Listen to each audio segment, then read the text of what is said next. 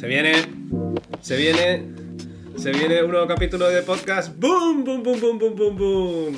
Bienvenidos una semana más a este vuestro podcast amigo. Hoy con un invitado muy, muy, muy especial. Que lo conoceréis seguro porque lo habéis visto en, pues en la, en la cosa que pongo yo, ¿no? En el YouTube, así que ya sabéis quién es. Es una persona que eh, es ilustrador, es una persona que es, eh, ha sido también, creo que editor, ahora nos lo explicará. Y es una persona que hace muy buen uso de Twitter. Hoy con todos nosotros. Bueno, nada. Gran Gonzo. ¡A tope! A tope. Hay que recordar los viejos éxitos. Sí. ¿Qué pasa, tío? Pues nada, aquí estamos, aquí estamos. Digo, ¿a quién podría yo eh, entrevistar para, para mantener este interés por el, por el podcast? ¿Y a quién me gustaría traer? Que siempre lo leo muchísimo en Twitter. Y digo, Y entonces joder. se te fueron cayendo gente, se te fueron cayendo gente, y cuando rascaste ya en el fondo la botella dijiste, ostras, Gonzo". Bueno, Pero no pasa eh, nada, ¿eh? No, no- nunca he tenido problema con ser el decimocuarto plato, ¿eh? No, Décimo cuarto. está bien, está bien.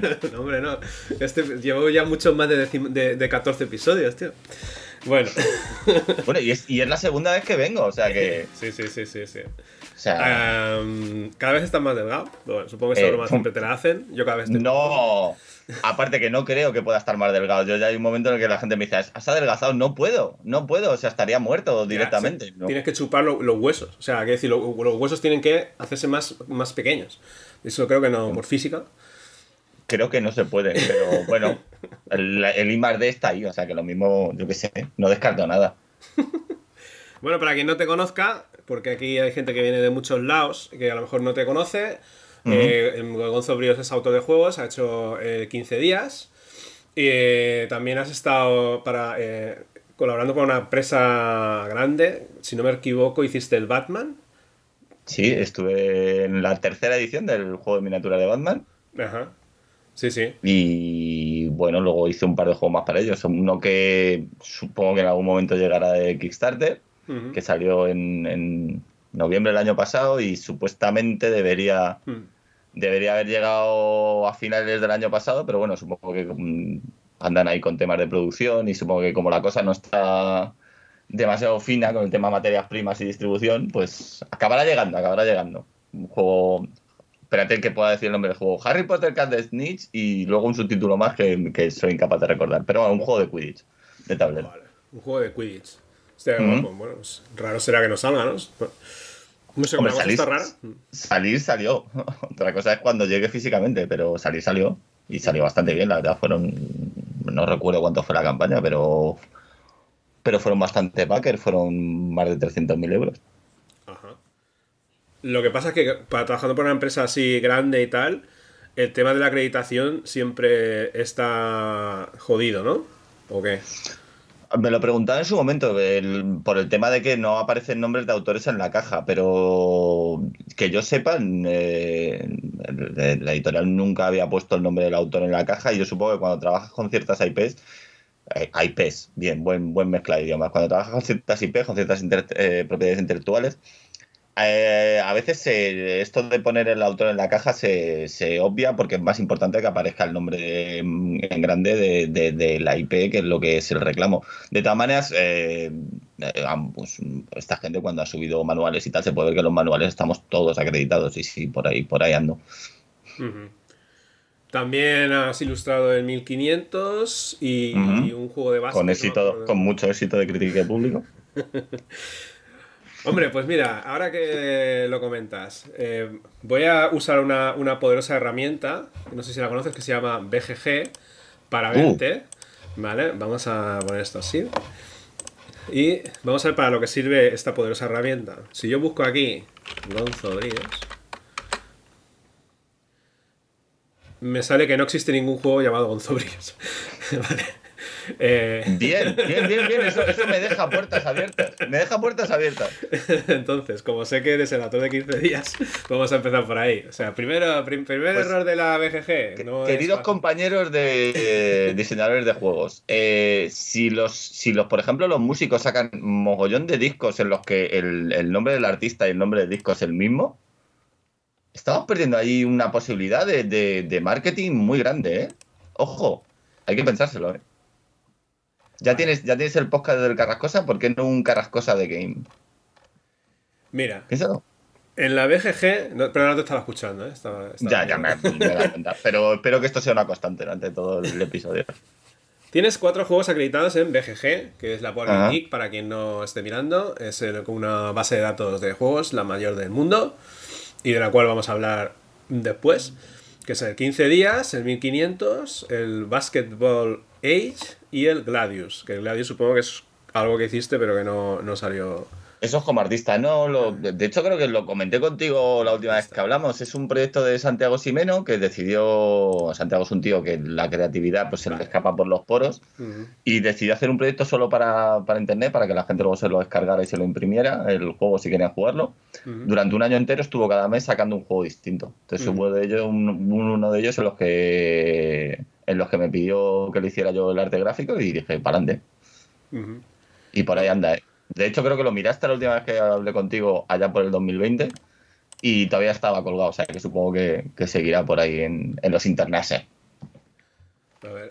Sí, Gladius está. Pero no. Sí, hay las reglas y el componente. O sea que cualquiera que lo quiera echar un vistazo lo puede ver. Luego acreditado Está, como. está chulo el juego, ¿eh? Sí, sea- Eximeno tiene ideas muy, muy buenas. Bueno, lo, lo último que ha hecho es el expediente Iberia, creo que. Creo sí, con, con, con arte de Tomás Hijo, o sea que no, Eh, no puedes pedir mucho más. No le puedes pedir mucho más a la vida, ¿no? Tomás Hijo a mí me encanta. Yo sé que tiene ser carísimo. Acreditado No lo- como diseñador, tienes, aparte de 15 días, aquí sí, el Batman Miniature Game, tercera edición, y el Harry Potter Catch the Snitch.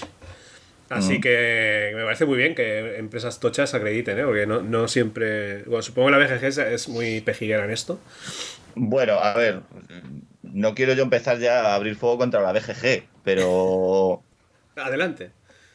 Eh, no, en plan anécdota, cuando salió este, este último juego, el que aún no, no ha llegado la copia física de Kickstarter, eh, la primera vez que, o sea, lo típico de estás en tu casa tranquilamente y de repente te llega un WhatsApp, oye, has mirado la, la hoja de la BGG del juego y salía como, como artista, yo. O sea, quiero decir, aparezco en el sitio en el que tengo que aparecer. En el, juego estoy perfectamente acreditado, tengo que estar acreditado y todo correcto. Pero la BGG aparecía como artista del juego y era como, no, no, yo no, yo no he tocado un solo pincel aquí. O sea, no, ¿os importaría ponerme en mi sitio? Y me dijeron, sí, sí, sin problema. De hecho, aparecía yo y los dos artistas del juego, tanto el diseñador gráfico como, como el, maquetador, eh, no aparecían. Entonces hice la corrección entera. Oye, mira, esta gente aquí, esta gente aquí. O sea, quiero decir que se puede cambiar. Que Mm. no solamente el trabajo editorial, que cualquier fulano que sepa un poco quién ha estado presente ahí o haya investigado. No es muy difícil cambiar la BGG, ese es el mensaje, ese era el pequeño palito. No es muy difícil cambiar. Eso es hablar bien de la BGG. Habíamos quedado que teníamos que hablar mal. Es, es hablar bien, es hablar bien de la BGG que nadie en ningún momento me dijo, pero, pero tú quién eres para cambiar esto. Y yo dije, bueno, yo soy el tío que, que lo he hecho. Ah, bueno, pues sí, ya está. No te lo he demostrado de ninguna manera. Es decir, que cualquiera que entre y te diga, no, no, yo soy el tío que lo he hecho, lo podría cambiar igual, pero supongo que esto funciona un poco como Wikipedia. Si tú vienes y lo cambias y luego viene otro y dice que dice este fulano está loco o no, no está bien de la cabeza, pues lo volverán a cambiar. Pero yo para cambiarlo en su momento no necesité mucho mucha fundia. Mandar un mensaje cortito y decir esto está mal, esto está mal, y lo sé porque soy uno de los implicados. Y nadie me volvió a preguntar nada. Me dijo, vale, lo cambiamos. Bueno, yo cuando, lo- cuando he querido cambiar algo de lo mío, eh, te tienes que esperar, no es automático. O sea, es como que alguien valida. No sé si. Sí, sí, sí. A ver, tú mandas la, mandas la solicitud del cambio y te dicen, vale, lo está mirando un administrador. Pero que ya está. O sea, que lo siguiente que recibí fue un mensaje del administrador dice que vale, que bien, que correcto. Vale. Bueno, eh, teníamos por aquí eh, mm, un tema. Pasa que me has dicho que no, no- todavía no puedes mostrar nada y tal, pero. Bueno, habíamos quedado que ibas a decir una frase. Sí. ¿Qué, Que se estás, vienen. ¿Qué estás haciendo, Gonzo? Se vienen, se vienen, se vienen cositas, ¿sabes? Ah, se vienen cositas que es. Ya, ya, ya. Muy profesional. No se ha notado que está preparado. ni que- Tú di esto. Tú di esto y con esto vale, Gonzo. Vamos a poner un tirando. 5, ¿vale? O sea, se ha dicho, pero no como, como pensamos que iba a quedar. Vale. Sí, 5 sobre 10, un peso de menos de 1, ha sido, ha sido una valoración un poco... Sí. top 100 de valoraciones no va a entrar esta. ¿eh? no. Eh, las cositas que se vienen no las puedes decir tampoco. Pero bueno, haz una pincelada. A ver, yo te cuento lo que no, lo que la gente lo mismo, esto es como, ah, pues vale, pues muy bien, tú y tu, tú y tu vida, ¿sabes? Porque quiero decir, a ver, la idea es, eh, yo para finales de este mes eh, quería sacar algo que llevo preparando ya desde hace un tiempo, que se llama Orden de B, quien me siga en Twitter, que no lo recomiendo para nada, pero quien me siga en Twitter, pues algo habrá oído en los últimos meses, y que básicamente la idea es hacer, a ver cómo hacer que se entienda, porque es una idea que, de olla que en mi cabeza tiene muchísimo sentido, pero luego puesta en, explicada, antes de ponerla en escena, es un poco complicada. Es una especie de estudio, es una idea de ir haciendo, de tener un lugar donde ir enseñando cómo, cómo es el planteamiento, el proceso de hacer un juego, sin entiéndaseme esto bien, sin el lastre o sin meternos en la movida de la producción física. Es decir, es ponernos a hacer juegos y dejarlos en plataformas digitales, ya sea sitios como Tabletopia, eh, BGA, eh, Tabletop Simulator, este tipo de sitios. Es decir, eh, dejar de un lado, de momento, porque bueno, no, no, es el objetivo principal, aunque nadie te dice que en algún momento no saquemos una versión print and play, o sea, print and play, una versión física porque nos apetezca, o para regalar, o para enseñar, o porque se nos vaya la olla. Pero la idea es eh, poder hacer este tipo de cosas que hacemos los autores cuando hacemos print and play, esto de poder enseñarlo rápido y que la gente. y poner el foco en, jugar y en poder, en poder hacer cosas.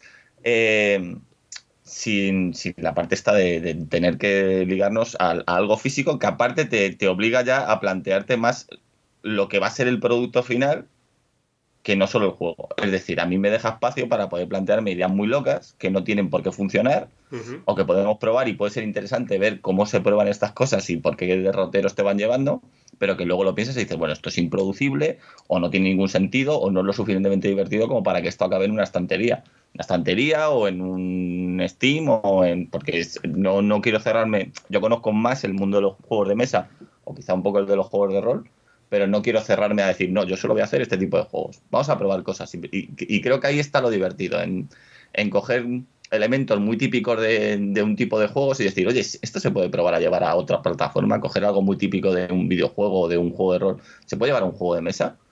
¿Podemos hacer un juego MMO mm, de estos multimasivo online pero para jugar en mesa, ¿hasta cuánto aguantaría antes de que dijemos, estamos locos, esto no tiene ningún sentido? Pues ese tipo de ideas es lo que quiero plantearme en orden de B, es una idea un poco raruna, es una de mis ideas de olla, pero creo que en este mundo cambiante en el que estamos ahora mismo, también para los juegos de mesa, eh, es interesante que ahora que ya la industria se va estableciendo y estamos viendo modelos mucho más comunes dentro de lo que es la producción de los juegos de mesa, tener ahí algo un poco distinto, un poco underground, más, más enfocado al, al, al y, al, y a la cosa un poco más underground, puede ser interesante y me mm. apetece dar ese punto de vista. Guay, guay. Entonces, orden de B, ¿no? Orden de B, sí. Para, ser eh, emitido en YouTube o Twitch o ambas? O... En principio creo que es un contenido más para plataforma como YouTube porque la idea es dejar ahí un poco el, cada paso que se va dando. Eh, no descuarto si en algún momento lo veo interesante o tal hacer alguna cosa en Twitch. Lo que pasa que en Twitch el, mayor valor de Twitch es, la inmediatez, el, hacerlo en directo y que la gente vea lo que estás haciendo. Pero quiero decir, si está muy bien si tú, por ejemplo, un día estás haciendo una partida en vivo, pero si te estás planteando un sistema para un juego, una mecánica o tal, a lo mejor poner que la gente me vea dos horas así, que suele ser, tú lo sabes bien, el, proceso de creación, un tío mirando al infinito diciendo 2 más 2, 4, 7 más 2, 3, no me cuadra, esto tengo que balancearlo. A lo mejor no es muy interesante. Entonces, si eso puedo editarlo y cortarlo con algo de vídeo, lo mismo la gente lo agradece. Sí, sí, sí, sí, sí. Bueno, salvando las eh, distancias, yo algo así quería al principio con, el canal. Eh, pasa que luego pues eh, he hecho otras cosas, pero me quería mostrar los procesos, los procesos creativos. Y de cómo, de cómo hacer no solamente juegos de mesa, sino procesos creativos de diseño. De pues cómo, cómo maquetar, por ejemplo, yo soy más especialista en maquetación, de cómo encarar una maquetación y tal. O sea, un poco hacer tutoriales y cosas así pero al final la vida, ¿sabes? Porque eh, uno, luego yo siempre tengo un poco, no síndrome del impostor, pero siempre, como siempre hay alguien que sabe más que tú, ¿sabes? Te pones a buscar en YouTube y hay mil personas que hacen ya lo que tú habías pensado y ya, ya lo han hecho. Entonces digo, ¿para qué, no? Ya, pero no son tú. Ya, sí, sí, sí. ¿Sabes? Y hay muchas veces, no sé, yo es que soy muy adicto a buscar eh, tutoriales y tal, porque, porque me gusta meterme en 15.000 jaranas y hay muchas cosas en las que me meto, no tengo ni idea, y digo, bueno, pues voy a probar a ver cómo narices se, mm, se hace esto.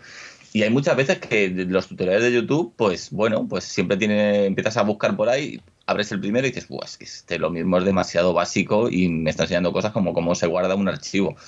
Y luego hay otras cosas que dices, espera, espera, espera, has empezado como años luz del punto en el que yo estoy ahora yo creo que nunca son un... Porque luego además esto es Internet, hay cosas que se quedan ahí en el olvido y no se continúan, hay otras cosas que cogen valor precisamente porque continúan aunque no estuvieran en el punto que tú necesitabas. Yo no vería ahí problema en, en que probaras. También es cierto que lo mismo, lo, lo, que yo tengo en mente no es hacer tutoriales, no es un decir, a ver, te voy a enseñar a hacer un juego.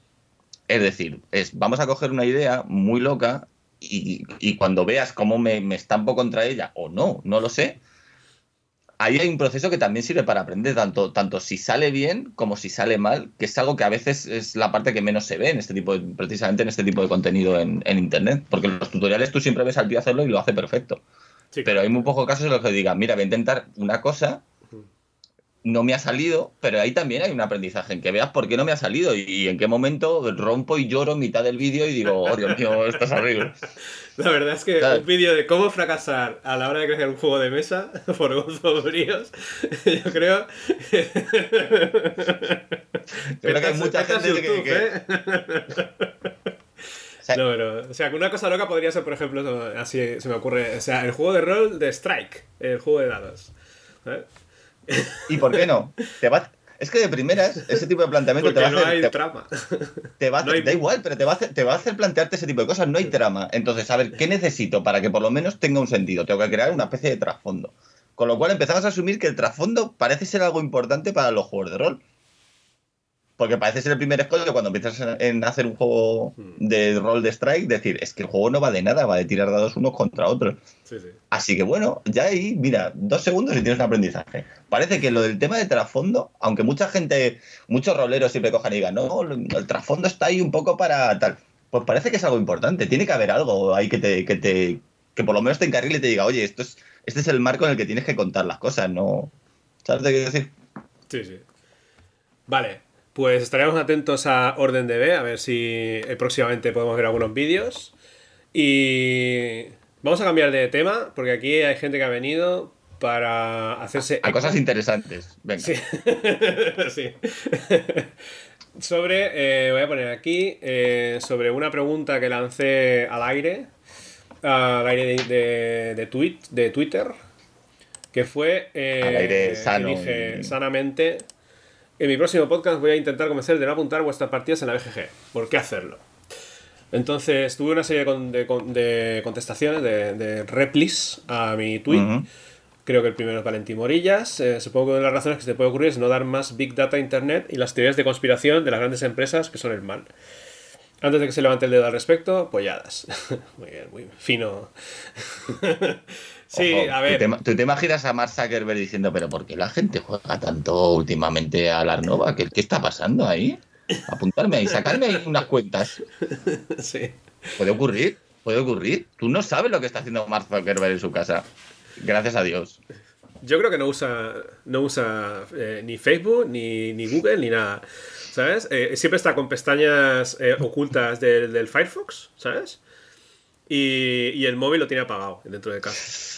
Yo creo que sí lo usa. Yo creo que sí. Y además está metido en, en mogollón de redes sociales, solo que evidentemente no como Mark Zuckerberg, ¿sabes? ¿Sabes? Un rollo, perdóneme, perdónenme la gente que estaba metida en esto, pero un rollo cativipi, ¿sabes? Un rollo ahí, el Socas, lurqueando. Y cada vez que alguien dice, pues Facebook funciona como el culo, ¿sabes? Mark Zuckerberg, me cago en tus muelas. Yo sí le veo. Yo, que no es Mark Zuckerberg, es Zucker. Zuckerman, ¿no? o algún seudónimo raro. Su, super Zucker. muerto. vale. Yo lo veo así, ¿eh? Yo. Tú lo ves Me más, da esa impresión. Es más el Chocas Style. Vale. Sí, sí, sí. No sé, yo creo que sabe cómo funciona sus su mierdas. Eh, no sé, ¿eh? yo, yo lo veo un poco. Un, un poco con. Con el esto de el, el aluminio en la cabeza, ¿sabes? Eh, no, no, es que, bueno, a ver, al, hilo de lo que ha dicho Valentín, o sea, Es cierto que pueden ser polladas de sí, ¿qué te crees? Que tú eres tan interesante como que apuntar tus partidas en la BGG va a hacer que te espíen. Eh, no, va a hacer que, me espíen, evidentemente. Pero es. Yo voy más, eh, apunto más hacia la necesidad eh, que tienes de mostrar, a lo que, de mostrar lo que estás jugando. ¿Sabes? Pero bueno, ya entremos después. Seguimos con otro repli, juego Rinos. Yo las apunto principalmente para ver qué juego. a, qué, a qué juegos juego más y cuáles menos, y así qué juegos largar de la ludoteca.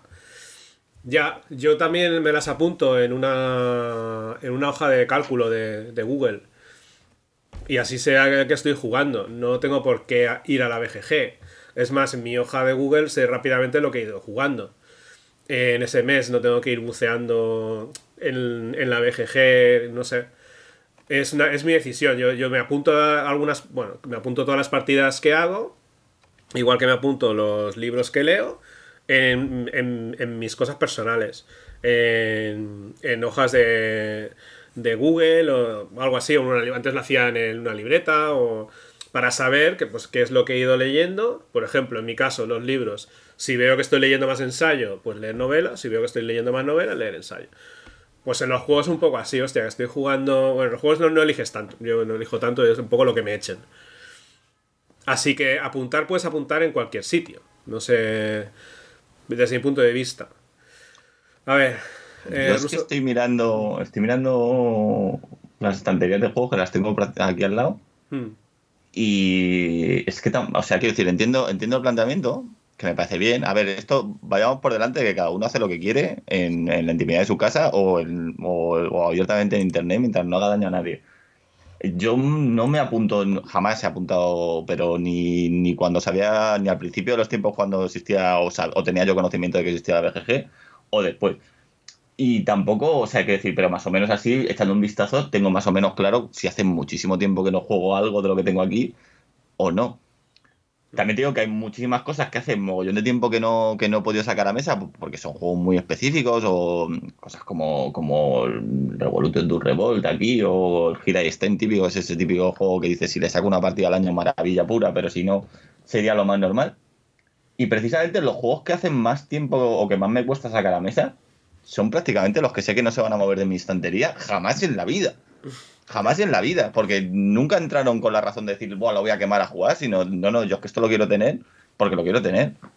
Creo que Bislúdica lo llama la antiludoteca, que son juegos que tienes ahí solo por tenerlos, sabes que no vas a jugar nunca, pero te sientes bien, los ves y dices, eso es mío. Pues igual que cuando te compras una camiseta y dices, es que es guapísima. Mm, diez años más tarde, cuando por fin te decides a ponerla, dices, ya no me vale. No es mi caso, porque a lo mejor mi, composición o mi, o mi constitución no ha cambiado mucho en los últimos 30 años, pero... Tú no te puedes ponerlo de prenatal. O sea, cosa, no, eh, o sea, de, de 0 a 5 años igual te queda pequeña. Pero mm, este es un dato que nadie necesita, pero yo pesé 4 kilos al nacer, o sea que posiblemente sí me, valga lo de prenatal.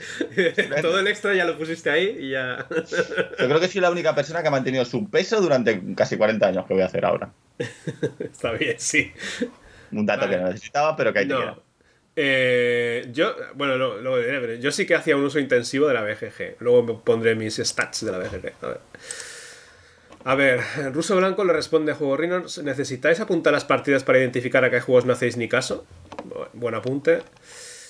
AJ, yo creo que es bueno para saber qué juegos sacar de tu ludoteca, ver qué es lo que verdaderamente juegas y lo que no.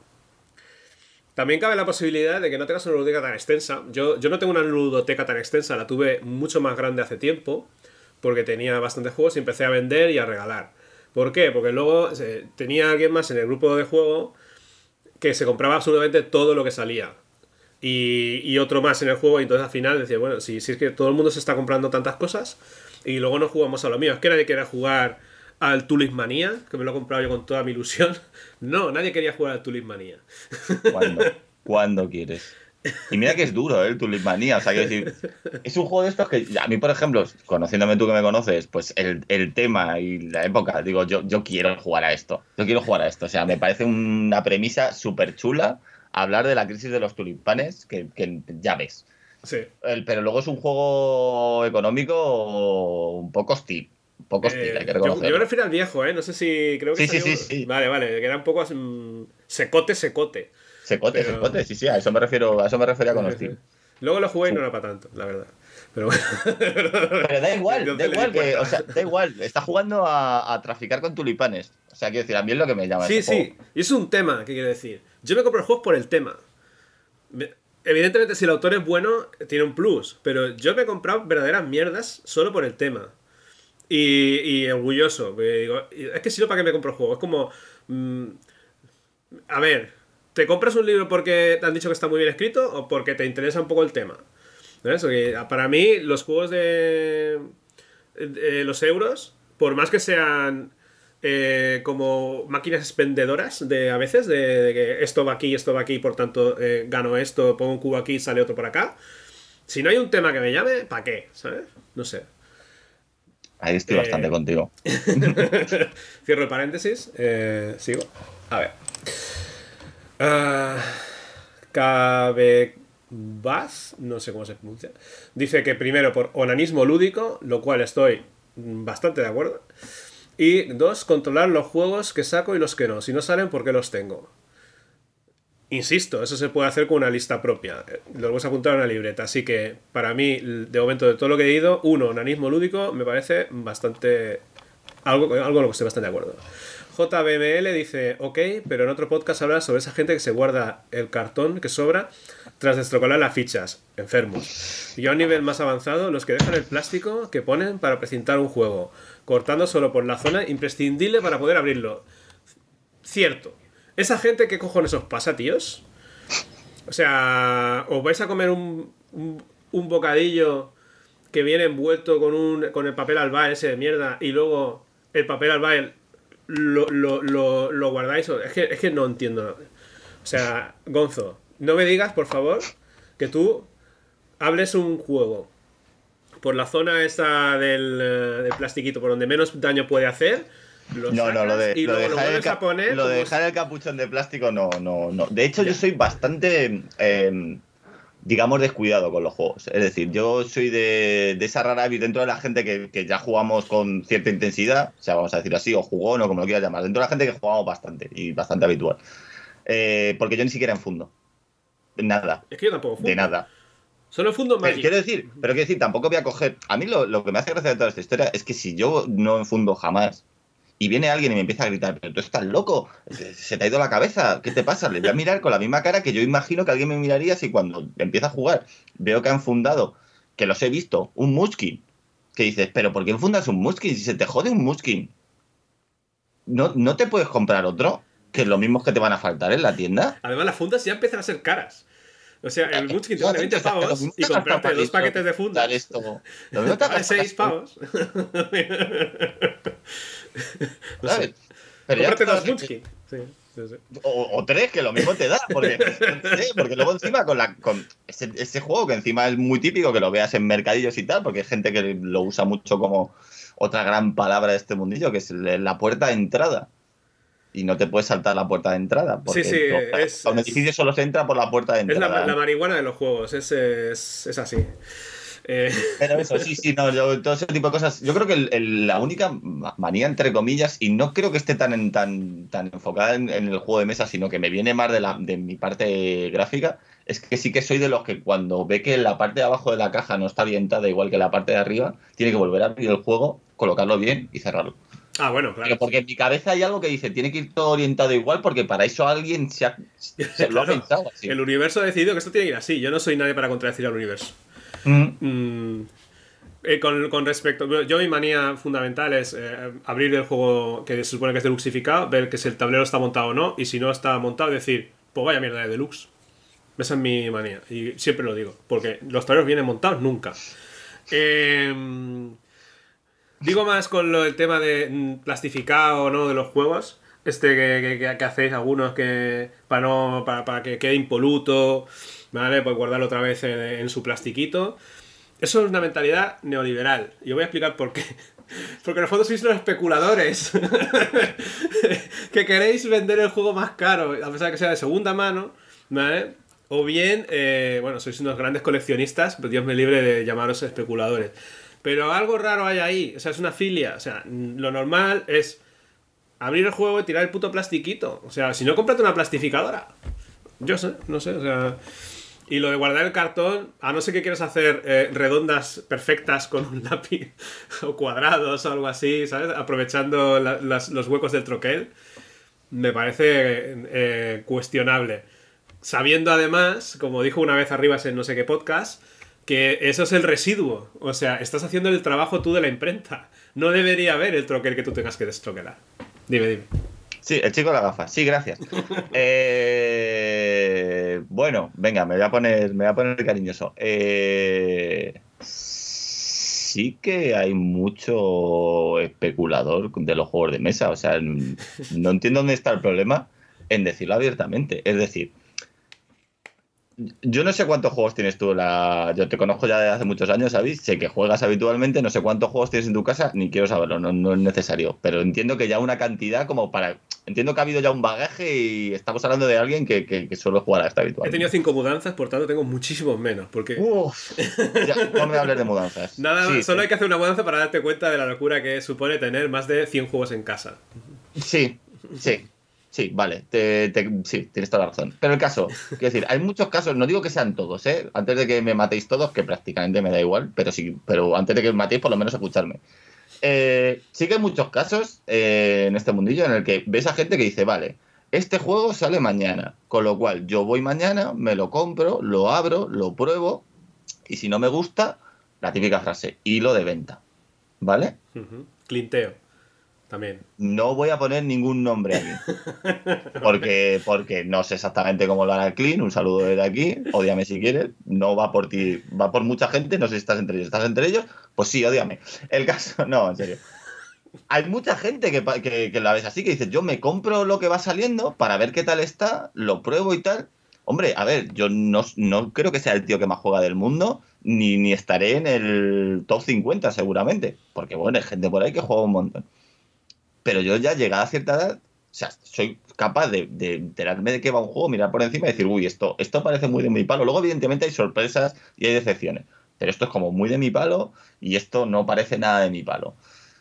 Pues la gente, en vez de, coger y decir, bueno, espérate, me lo voy a ver si no lo tengo muy claro, si esto está muy en mi rollo, o si no tengo a nadie que lo pueda tener y probarlo y tal, yo me lo compro a lo loco, lo pruebo y luego lo llevo. Eso es muy de especular. Es, yo quiero acaparar lo nuevo porque sé que además está fresquito, tengo que probarlo rápido antes de que pierda valor, ¿vale? Para la gente que aún está en ese momento de decir, uh, he oído hablar de esto y tengo la perra negra en el cuerpo. Y luego, si a mí no me ha gustado o si ya tengo algo parecido, que es algo que puede pasar, dices, pues para afuera, para afuera ahora que todavía tiene valor. mientras no me demuestren que hay un que eso no se está haciendo, sí que hay cierto factor de especulación en todo esto, los hilos de venta.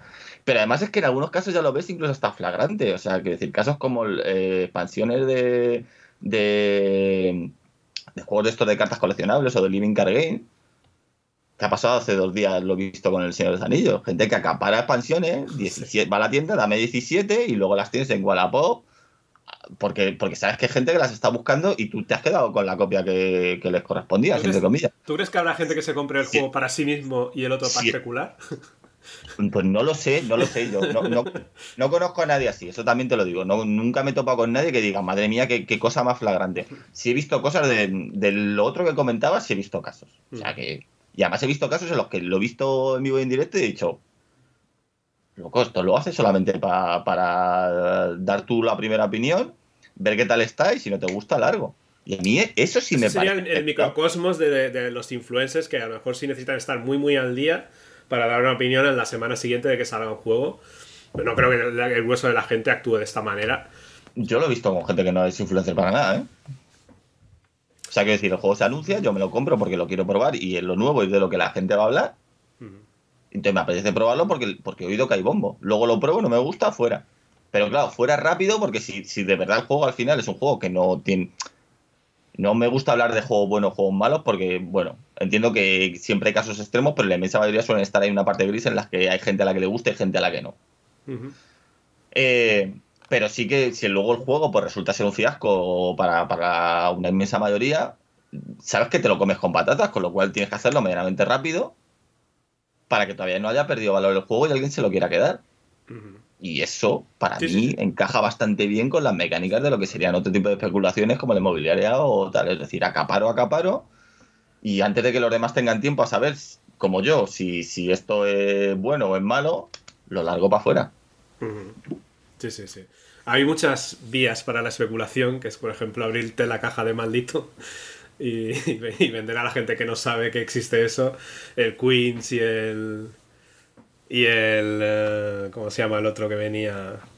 El foro de Trajano por 25 pavos y que. No sé. Eso sí que lo he visto.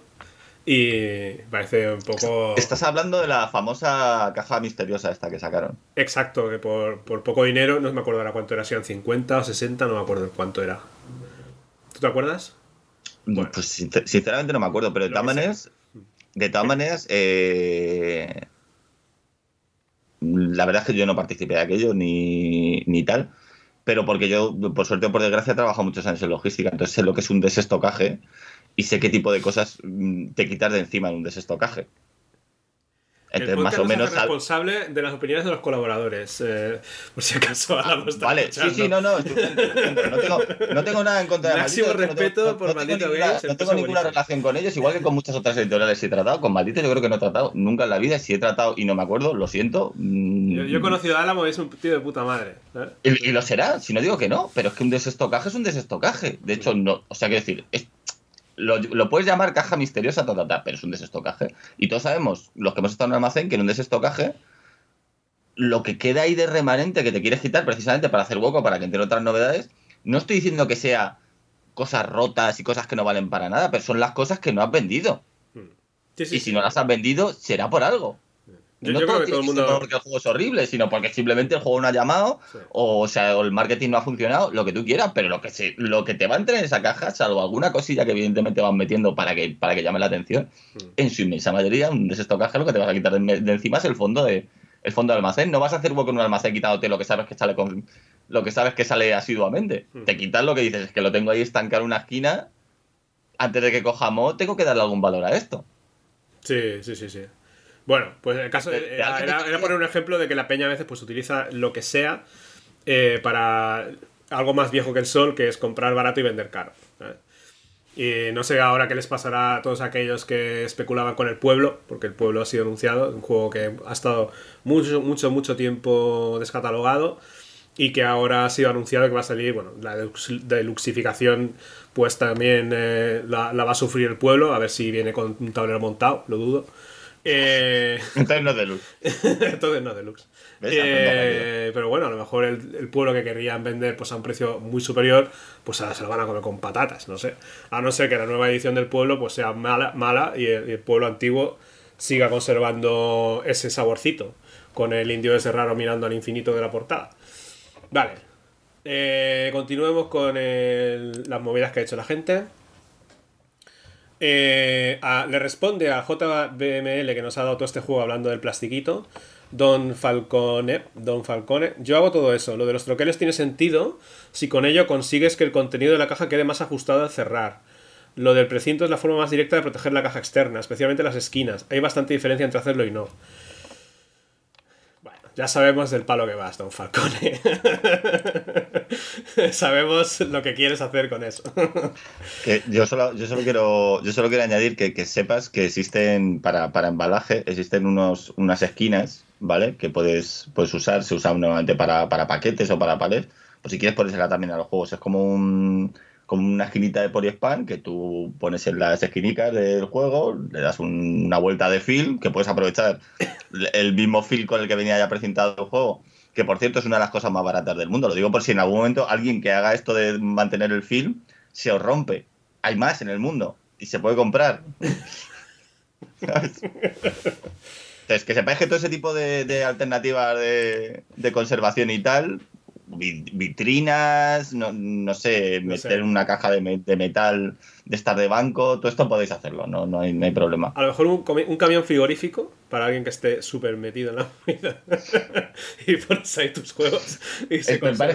me, parece, una buena idea meter, meter una caja llena de cartón hasta las tueras en algo frigorífico. En las neveritas estas de vino, no sé qué, ¿sabes? Neveritas de vino que, que para mantener en estado óptimo el vino, que las hagan grandes para, para poner juegos.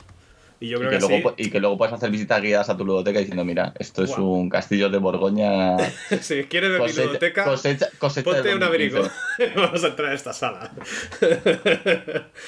vale, a ver qué más dice la peña. Eh, eh, escapando del, es- del espacio reticulado. Yo no apunto partidas, es más, me parece algo, no sé ni, ni cómo calificarlo. Los que las apuntáis también, también apuntáis las pelis que veis, los libros que leéis, las series que veis, las webs que visitáis, el tránsito intestinal. Lo del tránsito intestinal no, me parecería excesivo. Pero muchas cosas sí las, las apuntamos. Yo también las apunto. Y mucha gente las apunta. Otra cosa es hacerlo en, en una base de datos eh, mm, pública. Y, y que actúa como red social. Ese es un poco el punto que yo quiero decir. No sé si tú apuntas también todo lo que haces, eh, Gonzo. Eh, no, no para nada, y menos en, en temas como que peli he visto. De hecho, no estaría mal en algunos casos que le dijera a Netflix y este tipo de plataformas qué es lo que ya he visto para que dejen de seguírmelo recomendando. Es en plan de tú deberías saber que esto ya lo he visto, desde el principio hasta el final. Hmm. No, pero también te digo una cosa, yo en mi línea de aportar cosas con valor. Eh, si vais a apuntar algo de todo lo que se ha puesto aquí, apuntar el tráfico intestinal, porque es que es lo único que puede tener valor. Porque si tenéis algún tipo de problema intestinal, saber si, o sea, tener ahí una cronografía sí vale. Lo otro tampoco le veo mucho sentido. Pero, pero bueno, si queréis hacerlo, insisto. Si la clave de todo esto está en, si tú lo que haces no hace mal a nadie, hazlo. Pero atenta a las consecuencias de que alguien se entere que estás haciendo esto. Es decir, yo no, yo no entendería que alguien me viera entrar al cine con una agenda diciendo, bueno, día tal, día cual, he visto esta película. Sin embargo, Lo puedo hacer, baño, ¿no? evidentemente. Que si alguien se va a hacer que me dice, ¿qué narices haces? Y se lo tengo que explicar, lo mismo me sienta un poco ridículo. Puede pasar, puede pasar, pero vivo con ello, ha sido mi decisión. Si vais al baño, ya sabéis, con una libretita. O bueno, Por favor, insisto, de con todas los las móviles incluso pues podéis apuntarlo en el Google Keep o incluso hacer foto, ¿por qué no? Porque así ves claramente lo que lo que ha ¿Qué, pasado. qué puede estar mal? ¿Qué puede estar mal? y así ves si la cosa va bien o no dentro de ti. vale. Ok, pues eh, a ver qué más dice la, la, la peña. Es Scherzo. Sí, apunta las pelis que veo también en Film Affinity. Los libros no. Sin embargo, ¿por qué soléis tratar a las personas a quienes les gusta apuntar ciertas estadísticas como si fueran enfermos mentales o llevarlo a extremo? Lo pregunto en serio, no modo de pregunta retórica. Eh, no, eh, o sea, yo también soy fan de las estadísticas, eh, creo que son útiles. Lo que no soy tan fan es el, el- el- el- el ánimo de mostrar pues todo lo que tú haces, todo lo que tú ves, todo lo que tú juegas y apuntarlo alegremente en bases eh, de datos públicas. Ese es mi punto. Es decir, esto que está tan de moda, eh, que es eh, voy a salir a echar una carrera, pero voy a colgar en, en una red social por donde he corrido, ya. e insisto, vuelvo a lo mismo. Es que eso me parece peligroso. Es que, es que ahí va. O sea, quiero decir, ¿pa- ¿pasa algo malo? No, puedes hacerlo, si te gusta, sí, pero bueno, hay muchas cosas que, que- que a nosotros nos gusta hacer o que al ser humano le puede gustar hacer y que se lo reserva para en su intimidad. O sea, yo creo que yo ahí estoy contigo. El problema es más el que compartes con el mundo, porque en algunos casos puede ser hasta peligroso. Como, como el caso que te pongo ahora, o sea, yo no, no pondría en mi vida por dónde corro, y menos después de poner ciertos memes en internet que digo, bueno, o sea, lo mismo me apuñalan en, en cualquier esquina. Sí. Sí, bueno, es una cosa que el- este ánimo de exponer tu vida en público, eh, bueno, es, una, es, es algo que ha llegado para quedarse, pero tampoco hay que llevarlo a extremos. Bueno, no sé, es, es el punto, ¿eh? Quizá es cierto lo de que lo que apuntaba uno antes de, bueno, ¿qué vas? ¿Qué te crees? ¿Que, va, ¿Que tú eres tan importante que te van a espiar? Mm, No, pero a lo mejor pues, pues me meten en embudos de venta y cositas y luego pues cuando le estoy mirando cualquier cosa en cualquier web cualquier eh, red social, Twitter, lo que sea, o Instagram, pues me salte el anuncio pues de Zacatrus o de, o de X tienda de juegos o tal, pues porque el móvil de alguna manera entiende que yo estoy a estos temas, ¿sabes? Es un poco el punto, pero bueno. Eh, espacio reticular tiene, y tiene, yo creo que en algún momento lo hemos comentado, y tiene, de hecho creo que, que lo comenté contigo cuando, cuando yo lo comenté en Twitter, hubo hace X tiempo, no me acuerdo exactamente cuándo, pero hace ya unos cuantos meses, el típico hilo de por favor dinos cuál es, eh, cuál es el juego con el que empezaste, en este caso creo que era, creo que era jugar al rol. Dime cuál fue tu primer juego de rol. Cierto es que luego, evidentemente, cuando es algo a lo que contesta mucha gente, pues evidentemente al final se acaban diluyendo las respuestas. Pero durante las primeras horas, que fue cuando yo comenté, porque dije, es que no me, no me lo creo, la inmensa mayoría de las respuestas eran yo empecé jugando al rol con la caja roja de Daños and Dragons. Y yo no, digo que no. y yo no digo que no, Pero, eh, exacto, mi, pregunta era, joder, yo, yo, yo no jugaba muy asiduamente al rol cuando salió la caja roja, pero estaba por allí ya circundando la, la, cultura friki en otros sentidos. O sea que sí, más o menos estaba allí cuando, cuando tal. Porque la caja roja llega, llega a España, si no recuerdo mal, a principios de, los 80, con suerte, quizá un poco más tarde con, la gente del... Yo ni la olí, yo empecé a jugar en los 90. Yo empecé a jugar eh, con Vampiro, El Mundo de Tinieblas, El Señor de los Anillos y, sí, de hecho, de seguramente Dungeons, pero en la que hubiera, no era la caja roja. Eh, evidentemente, yo no sé, no, no soy demasiado joven, entiendas entre comillas, no soy joven, pero a mí eso ya me pilla muy pequeño cuando, cuando se empezó aquí a hablar de rol o cuando están haciendo Daños and me pilla muy pequeño por no decir que Daños and nace antes que yo. Hmm. Pero sí que luego me acuerdo de que cuando aquí empiezan a sonar ese tipo de juegos en España, pues yo era muy pequeño, pero algo me quiere sonar porque, bueno, aparte, pues eso, yo por temas familiares, eh, a veces me traían cosas de fuera y creo que una de las primeras cosas que, que yo recibo de Inglaterra es un libro de, del arte de la Dragonlance, que aquello a mí a esa edad es como, ¿qué carajo es esto? ¿Y por qué de esto no hay en ningún otro lado aquí?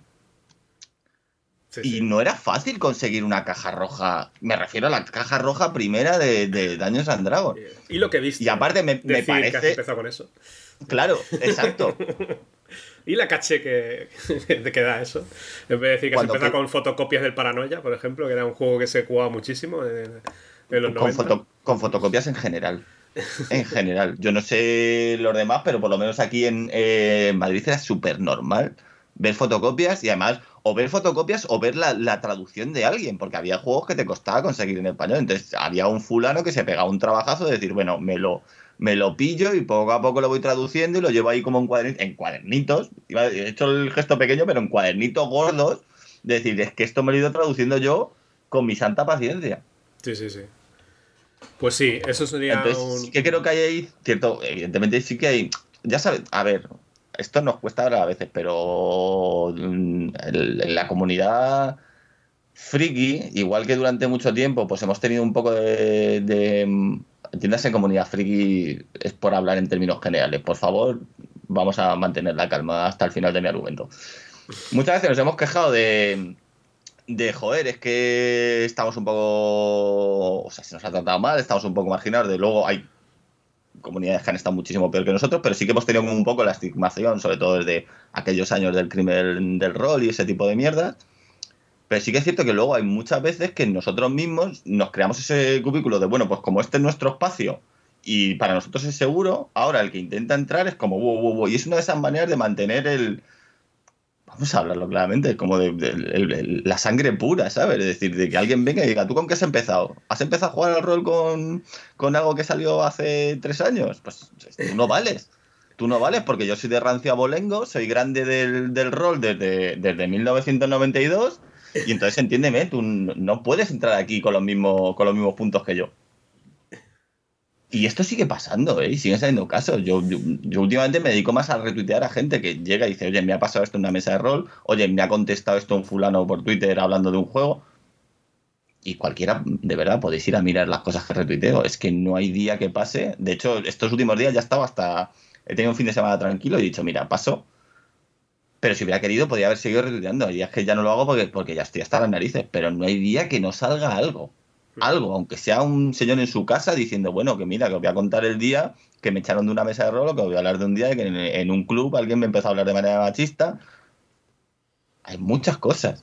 Entonces, Sí, sí, no, el tema del rol daría para, para, otro, para otro podcast, ¿eh? porque yo por suerte siempre he estado totalmente ajeno a las movidas del rol. Es que creo que no sigo casi ninguna cuenta de, pero, del rol. Pero, los pasa también en el juego de mesa, es decir, que muchas veces, que muchas veces alguien te dice, yo soy, yo a mí me encantan los juegos de mesa, juego a, por poner el mismo ejemplo de alguien de antes y no echar más mierda sobre otro juego. Yo juego mucho a Munchkin.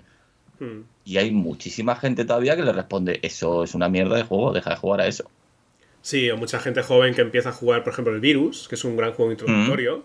Y te dicen, vale, eso, eso para los primeros 10 minutos está bien, pero ahora te voy a enseñar cuál es el camino correcto del Sí, sí, es como que hay, hay gradaciones, ¿no? O sea, no, no, tú no te puedes quedar ahí. O sea, tú tienes que jugar a- hasta que no llegues a, a Fileclun, eh, no te puedes llamar jugador. O sea, cada, cada uno juega como quiere, igual que lo que quiere, o juega rol como quiere, pero es verdad que se hacen estas gradaciones.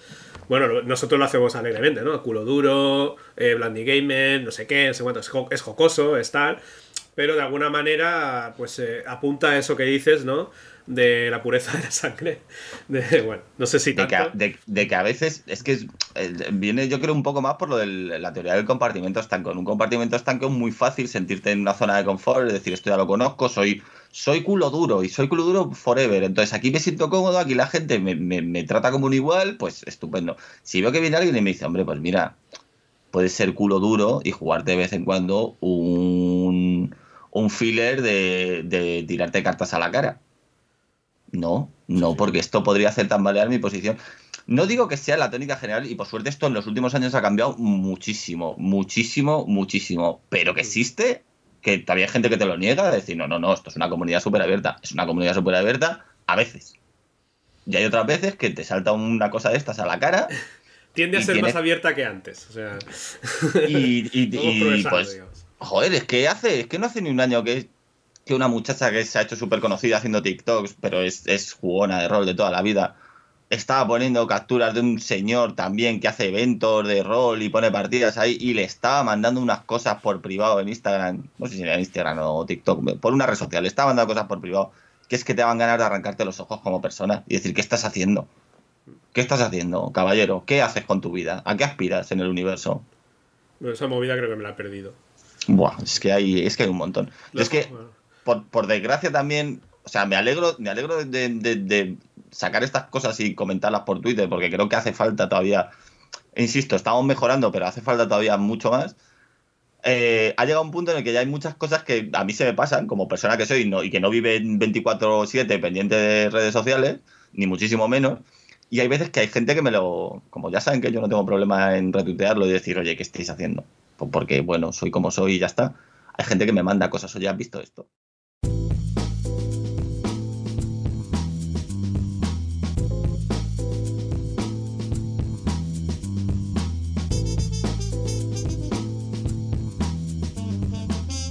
Aquí lo veis, está fumando, está fumando, está fumando, está fumando.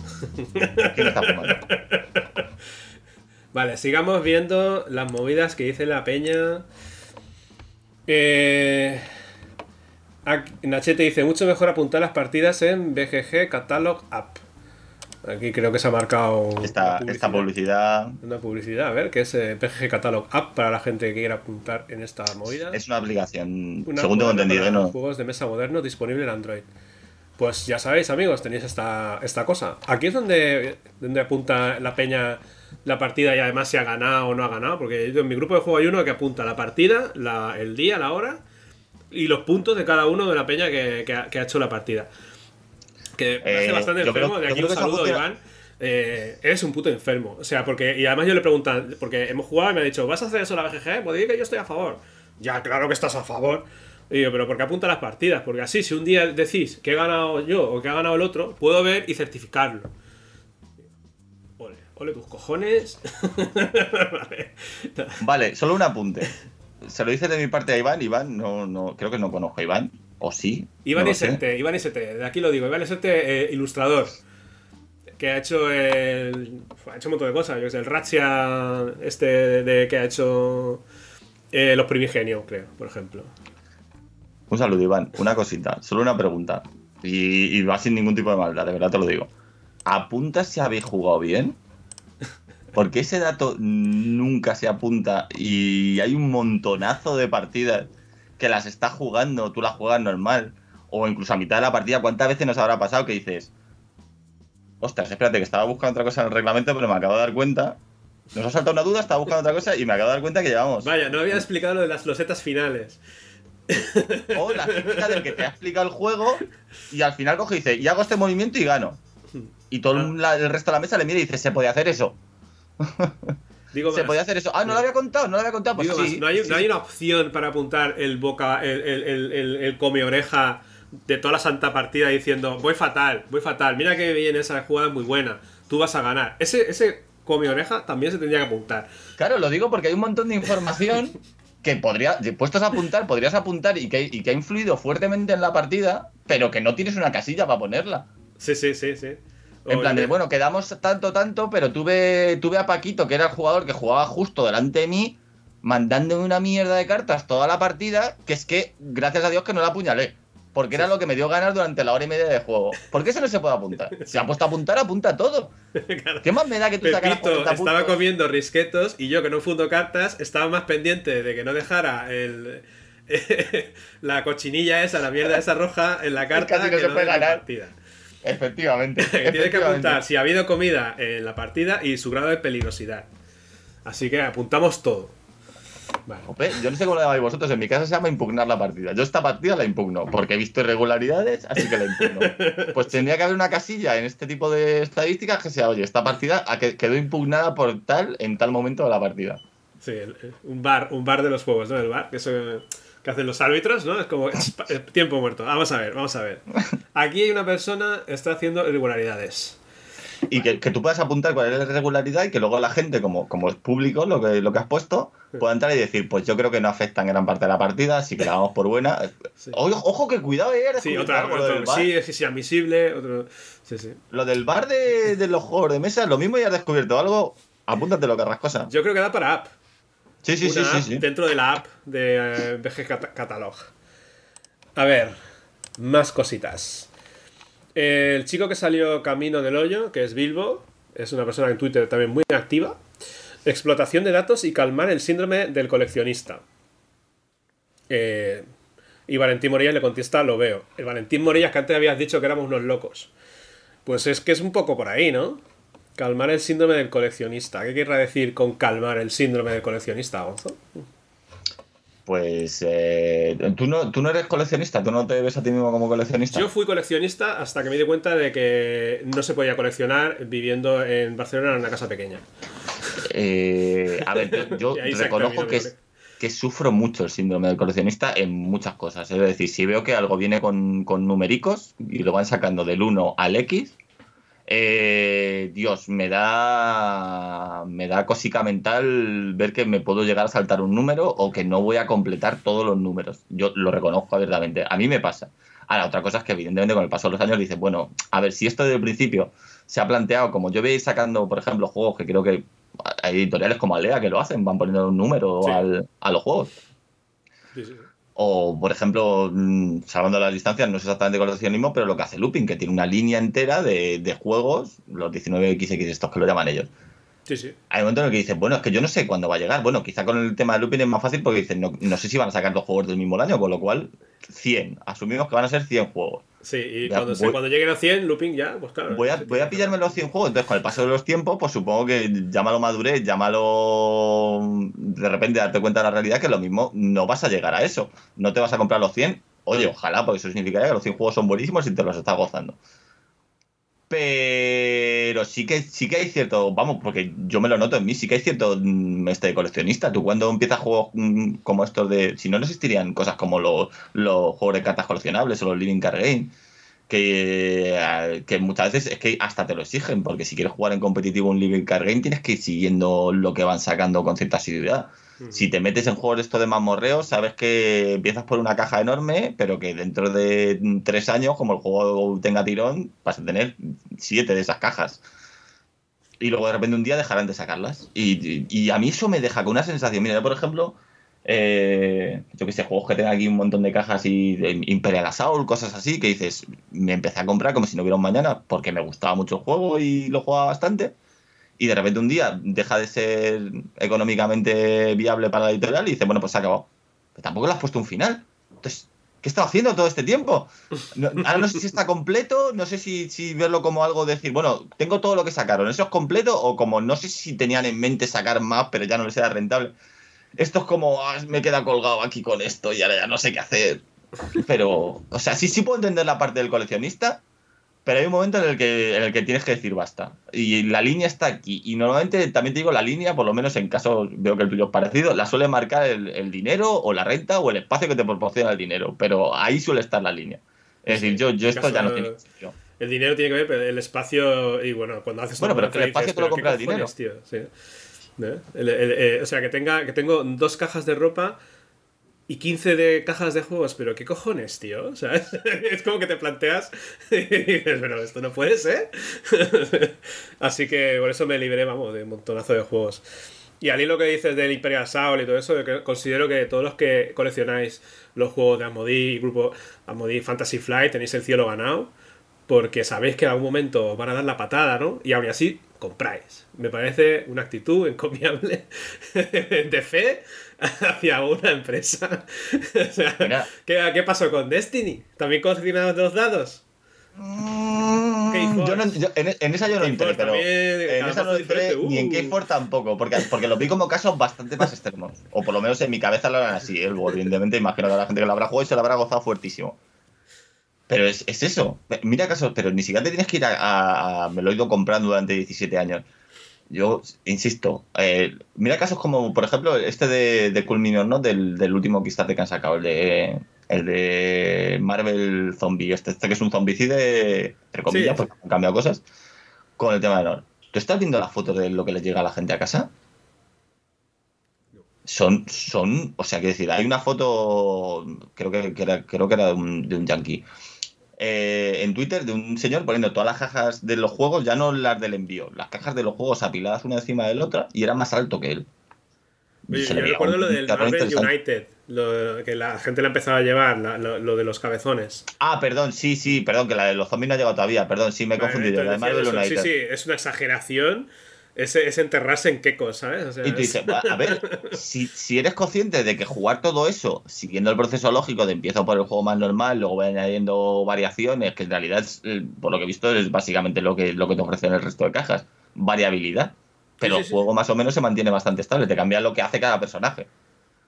Y supongo que han hecho un Excel de posibles ¿Cuánto vas a tardar en que puedas decir he jugado a todo esto y he jugado más de una partida con todo lo que trae esto? No sé, yo creo que la gente, o sea, el ánimo coleccionista y lo que apuntaba Bilbo, ¿no? Del síndrome de coleccionista, en ese caso particular es clarísimo. O sea, lo quiero todo.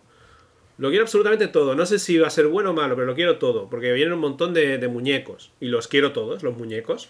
Y además luego los puedo pintar. Y a lo mejor incluso luego pues lo, vendo. O sea, porque es como que tienes la, falsa sensación de que en realidad no estás eh, echándole un montón de pasta a algo y que vas a necesitar un espacio enorme. Porque en última instancia siempre habrá alguien que lo quiera. y en el caso de las cosas de Marvel, a lo mejor hasta, hasta incluso aumento de valor. Ahí sí que sí que, le, razón. Hmm. Aquí sí que sí que es un tema interesante lo del tema de las IPs. Y aquí juegan un valor muy importante que tú quieras comprar una IP o no. Lo digo como persona que ha trabajado con juegos de, IP medianamente fuertes. Intelectual, eh, intelectual property, propiedad intelectual. O sea, quiero decir, pillarte un juego de Marvel. Si tú decides sacar un juego de Marvel, evidentemente, pues si alguien no lo sabe, que imagino que no, pero tú pagas una, una licencia a Marvel por utilizar su nombre para hacer tu juego. Es decir, Marvel cobra porque tú utilices el nombre y la imagen de, sus personajes en un juego. Pero tú, como, como, como editorial, estás ganando cosas. Primero, la publicidad que te hace Marvel, aunque no sea de tu propio juego, pero que Marvel tenga tirón, por ejemplo, hace que tu juego vaya a tener tirón solamente por llevar el nombre de Marvel en la portada, porque es algo que ahora mismo está en, auge. Y aparte, eh, para este tipo de juegos en los que sabes que vas a sacar más cosas, son cosas esperadas. Es decir, si yo, por ejemplo, me meto en un juego de Marvel y me dice, mira, esto es un juego que va sobre el universo Marvel, pero va sobre, en principio, la primera caja que te saco son los X-Men. Tú, como seguidor de Marvel, dices, sabes que hay mucho más en Marvel aparte de los X-Men. Fantástico, Vengadores, bla, bla, bla, bla, bla, bla, bla ostras, ya estás esperando y asumes que eso va a llegar en algún momento. Hmm. Y te la acabas comprando. Y a lo mejor tú no te has leído un cómic de los Cuatro Fantásticos en tu vida y es de todos los grupos de Marvel el que más te la trae al, al pairo. Hmm. Pero es que tienes que sacarlo. Si tienes un juego de Marvel, tienes que sacarlo. Entonces, a veces hay mucha gente que, opta por sacar un juego de, de, franquicia o de, de una propiedad intelectual fuerte precisamente porque sabe que va a tener un recorrido mucho más largo que si yo creo mi mundo y tengo que irme inventando cosas en el proceso y tal. Ahí hay una cosa interesante en, relación entre coleccionismo y IP que las editoriales saben y conocen. Sí, sí, sí, sí. Vale, sigamos con la movida de la BGG. Mami Mipel, desde aquí un saludo a Mami Mipel. Eh, postureo duro, puro y duro. Y también hacer publicidad a juegos para que se jueguen más, pero sobre todo postureo. Y me sirve para saber cuándo he jugado algún juego, con quién. Ahora que el móvil me recuerda fotos que saqué hace años, me, haría, me daría ternura que la BGG me recordara que hace 5 años jugué Nations con Pepito y Juanita. ¿En serio queremos eso? Mami Mipel. Es como Sí, el Facebook que sí. te dice, ¿no? Hace 10 años tenías vida. Hombre, a ver, si eso te hace que vuelvas a jugar Nation, está bien. Pero, o sea, quiero decir, es que nos puede venir hasta bien como afición.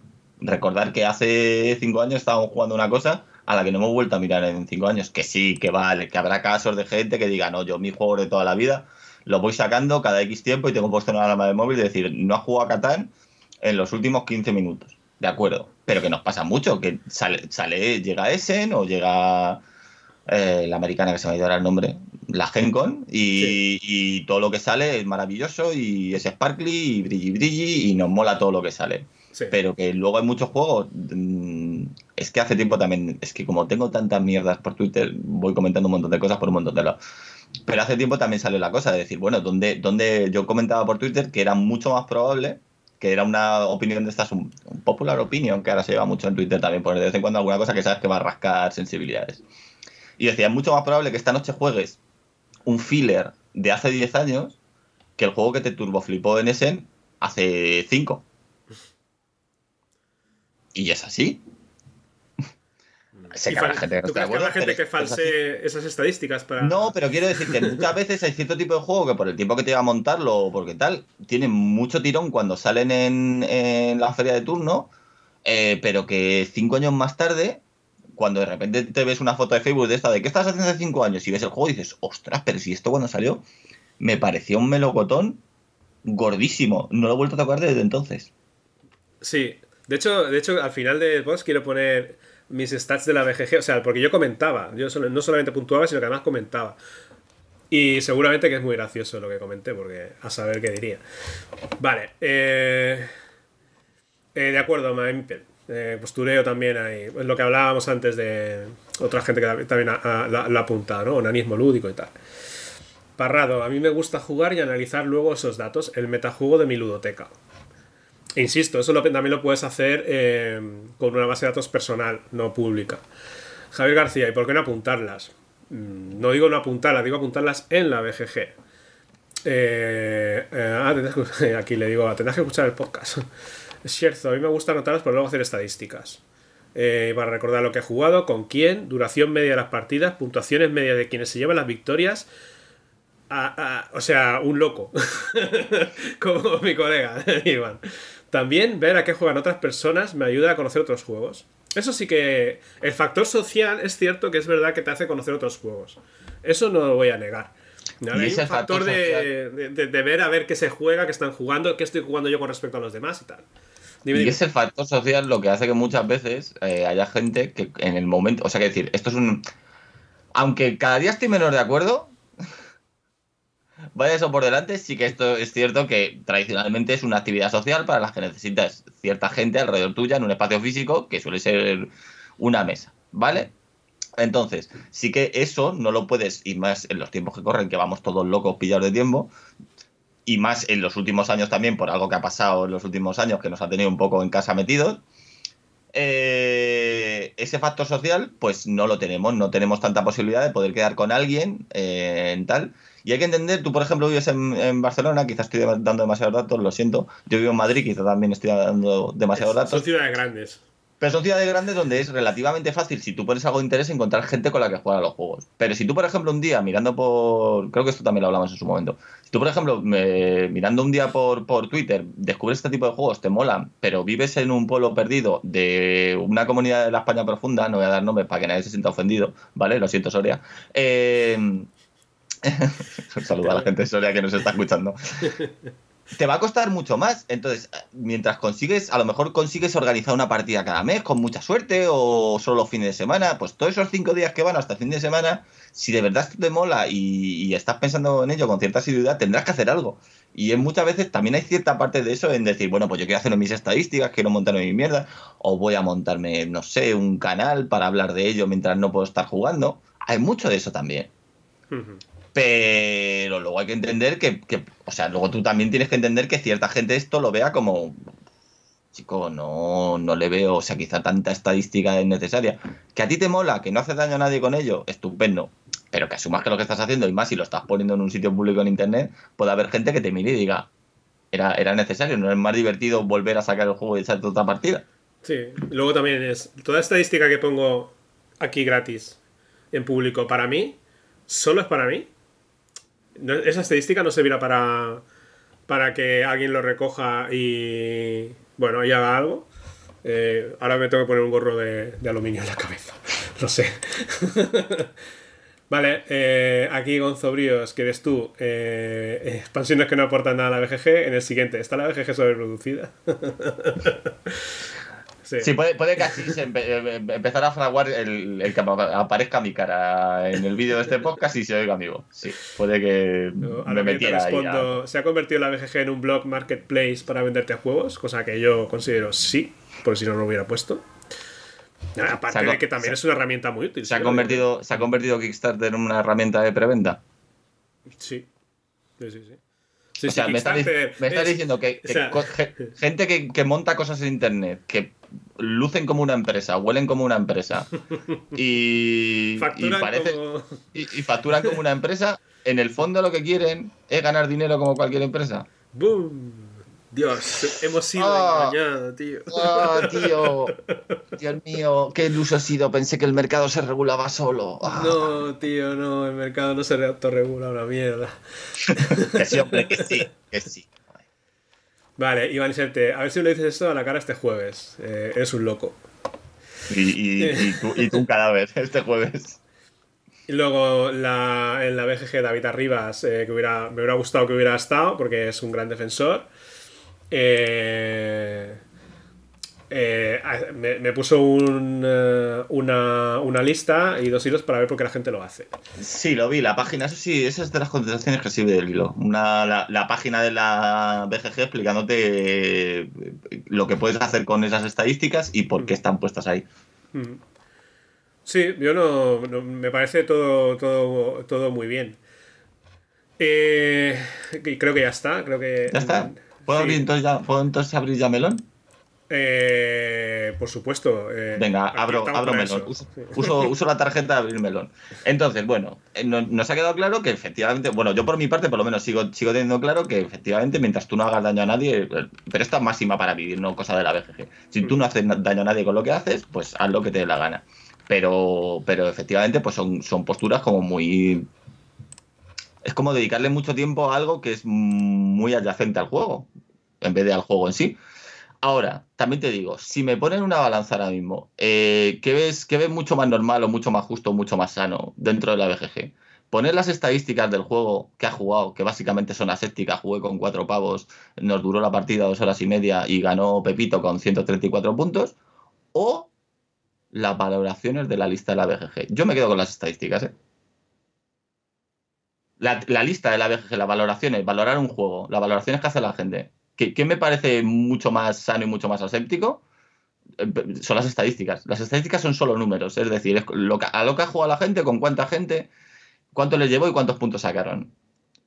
Ahora ya luego lo que es el listado, que es a lo que más valor se le da a la BGG, al listado este de, de los juegazos y la posición que ocupan dentro de la lista de la BGG, es mucho menos aséptica, es mucho menos objetiva y incluso ha habido, han salido estadísticas últimamente de, quién valora esos juegos, cómo los valoran, cuánta gente de verdad está aportando valoración en los juegos, en base a qué se valoran. Y a mí me parece, me parece que, mm, crea mucho más distorsión en el mundillo, en la percepción del mundillo de los juegos, la lista de la BGG, que que sepan las estadísticas de cualquier jugador.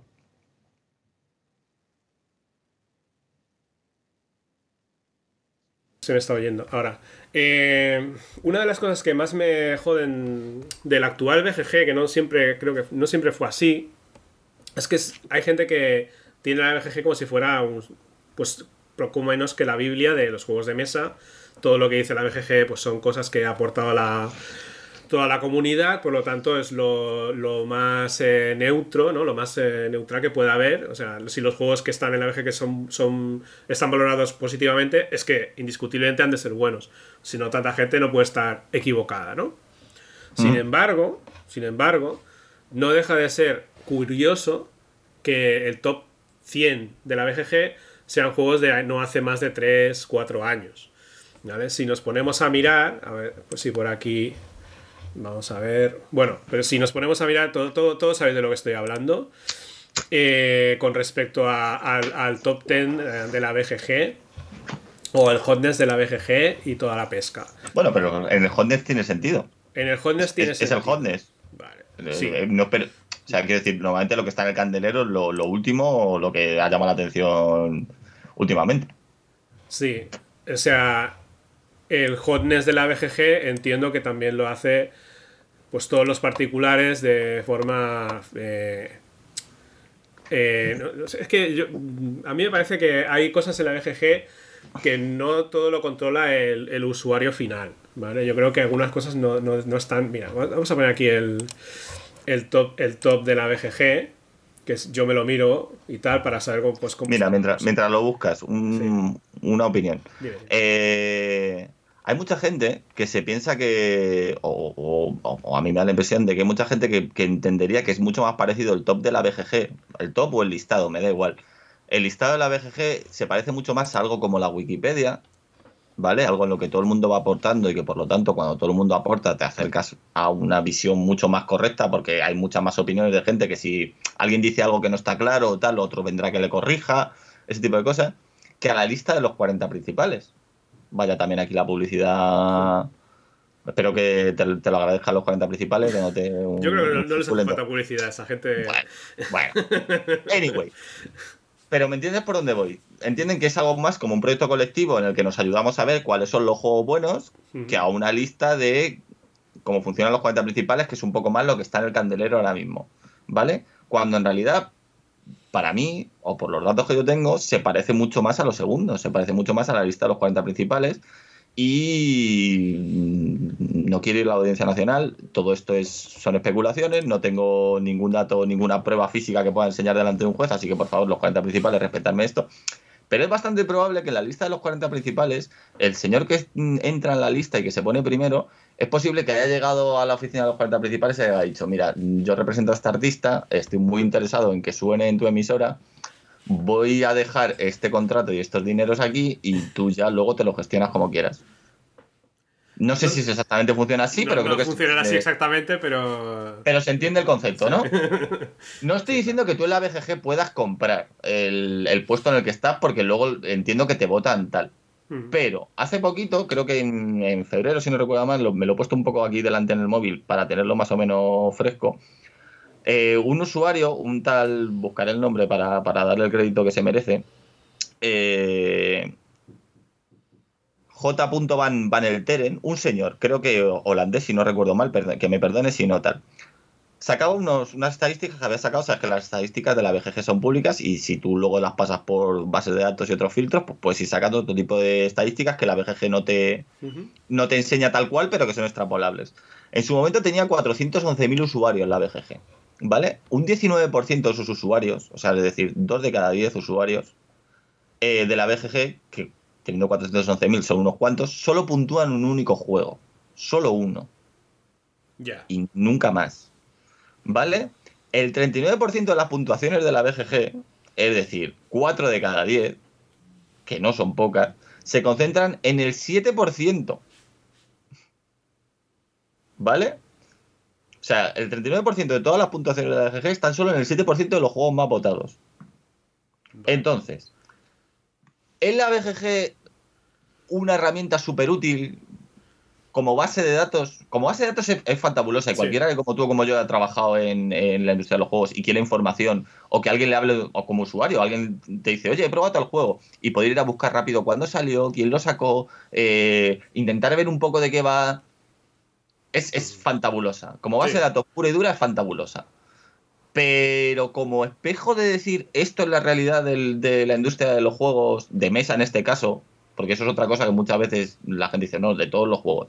El mírate la parte de juegos de miniaturas de la BGG, es inexistente, de juegos de rol está ahí, pero casi nadie la usa. Y de videojuegos, no sé si tiene o intentó tener en algún momento. Intentó tener el, el Video Game Geek, creo. Pero ta- tampoco es. no le ha sacado a funcionar. Creo que es muy Sí, porque el mundo de los juegos funciona por otro. O sea, mm, en el mundo de los juegos, esa función de decirte que es bueno y que es malo ya lo hacen cosas como Steam y este tipo de plataformas. Mm. Pero quiero decir, ¿es un espejo perfecto de cómo funciona la industria de, de los juegos? No. No. No, de verdad que no. O sea, quiero decir, mm, a mí me puede. Y esto, antes que nada, lo digo para que nadie se lleve error. Mi juego mejor valorado está al 11.000 y pico. Es decir, yo no soy nadie de éxito, pero que no os confunda. No estoy dolido con la BGG, ni me molesta estar en el 11.000, porque bueno, eso significa que por lo menos he hecho el algo. Y solo es peor que otros 11.000 cosas que han sacado otra gente. Pero sí que es cierto que no es verdad, porque tú buscar, buscar cosas como, como Winspan o Virus, bueno, Winspan está bastante arriba, Mm. pero ves el número de partidas apuntadas, ves el número de copias que puedes decir de yo tengo esta copia, y se sabe ahora que ya, creo que el, el último recuento fue de hace un mes y algo, y llevan 1.400.000 copias vendidas. Y no tienes 1.400.000 copias apuntadas en la BGG, ni estás cerca de ese número. No. Virus, Y te- Virus te voy- hace, poco anunció también que llevaba un millón de copias vendidas por hablar de un juego español. Y pueden buscar a ver dónde está Virus en, en la BGG. Un juego con un millón de copias vendidas a nivel mundial, si no está en el top 100. Eh, ¿con qué- ¿De qué Es estamos que hablando? Partimos de la base, o sea, yo creo que el, el- el- el pecado que a veces cometemos con la BGG es pensar que es la realidad, que es un espejo de la realidad. Y no. Es un espejo más o menos eh, eh, de estos que, que te dan como el, la- no sé cómo. Distorsionado, sí, cóncavo, distorsionado convexo, sí. de la realidad del converso de lo de los videojuegos, de- del, del que está muy metido en los videojuegos, del que juega videojuegos cada semana.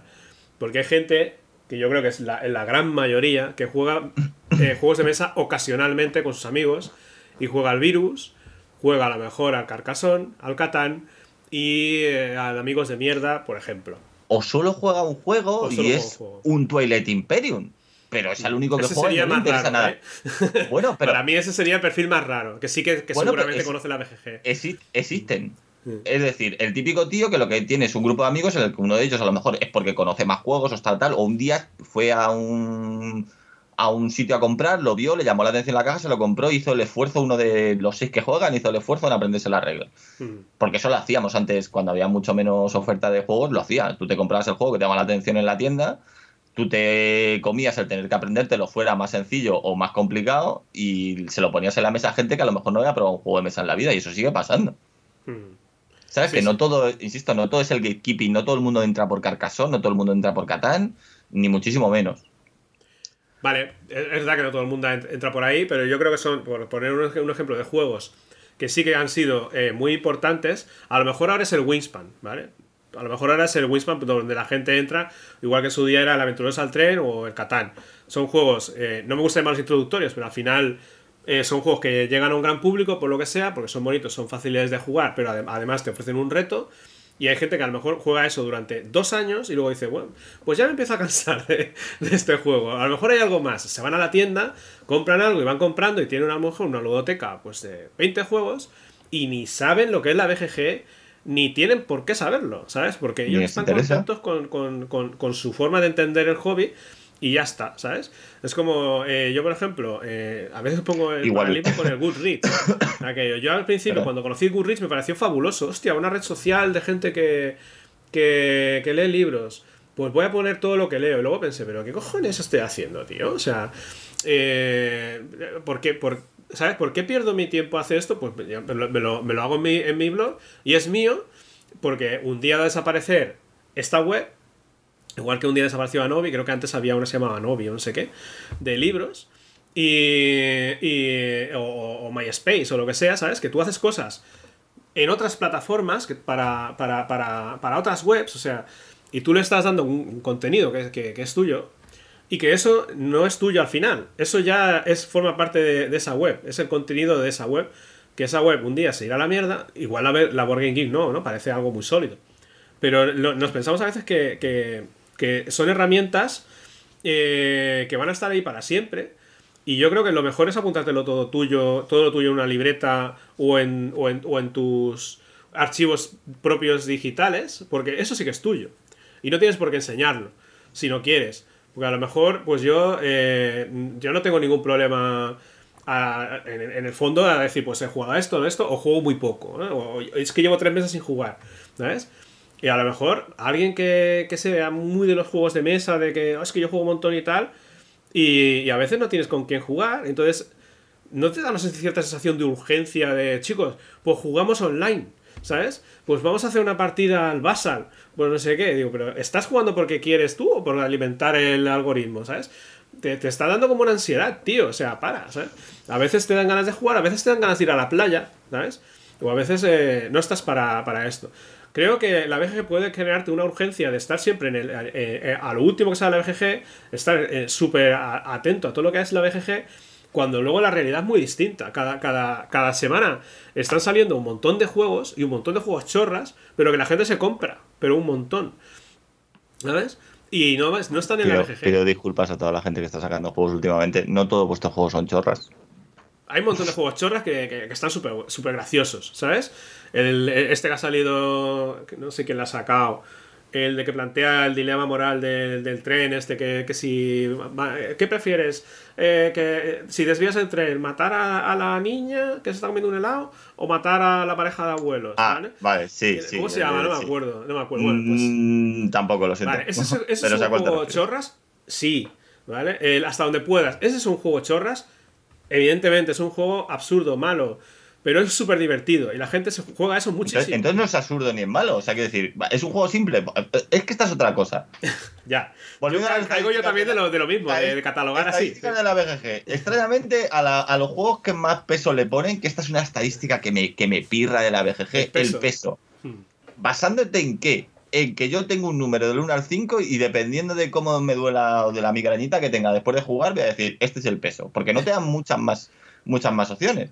¿Vale? Y en torno a eso tengo que valorar un juego. Y se valora igual un 18XX Eh. que se valora igual un alcachofas no gracias, por poner juegos completamente opuestos. Y a lo mejor alcachofas no gracias, dentro de su campo y de su tipo de juego, es mucho mejor juego que un 18XX que dices, hombre, a ver, me calenta la cabeza, ha estado bien, pero conozco 18XX mejores que este.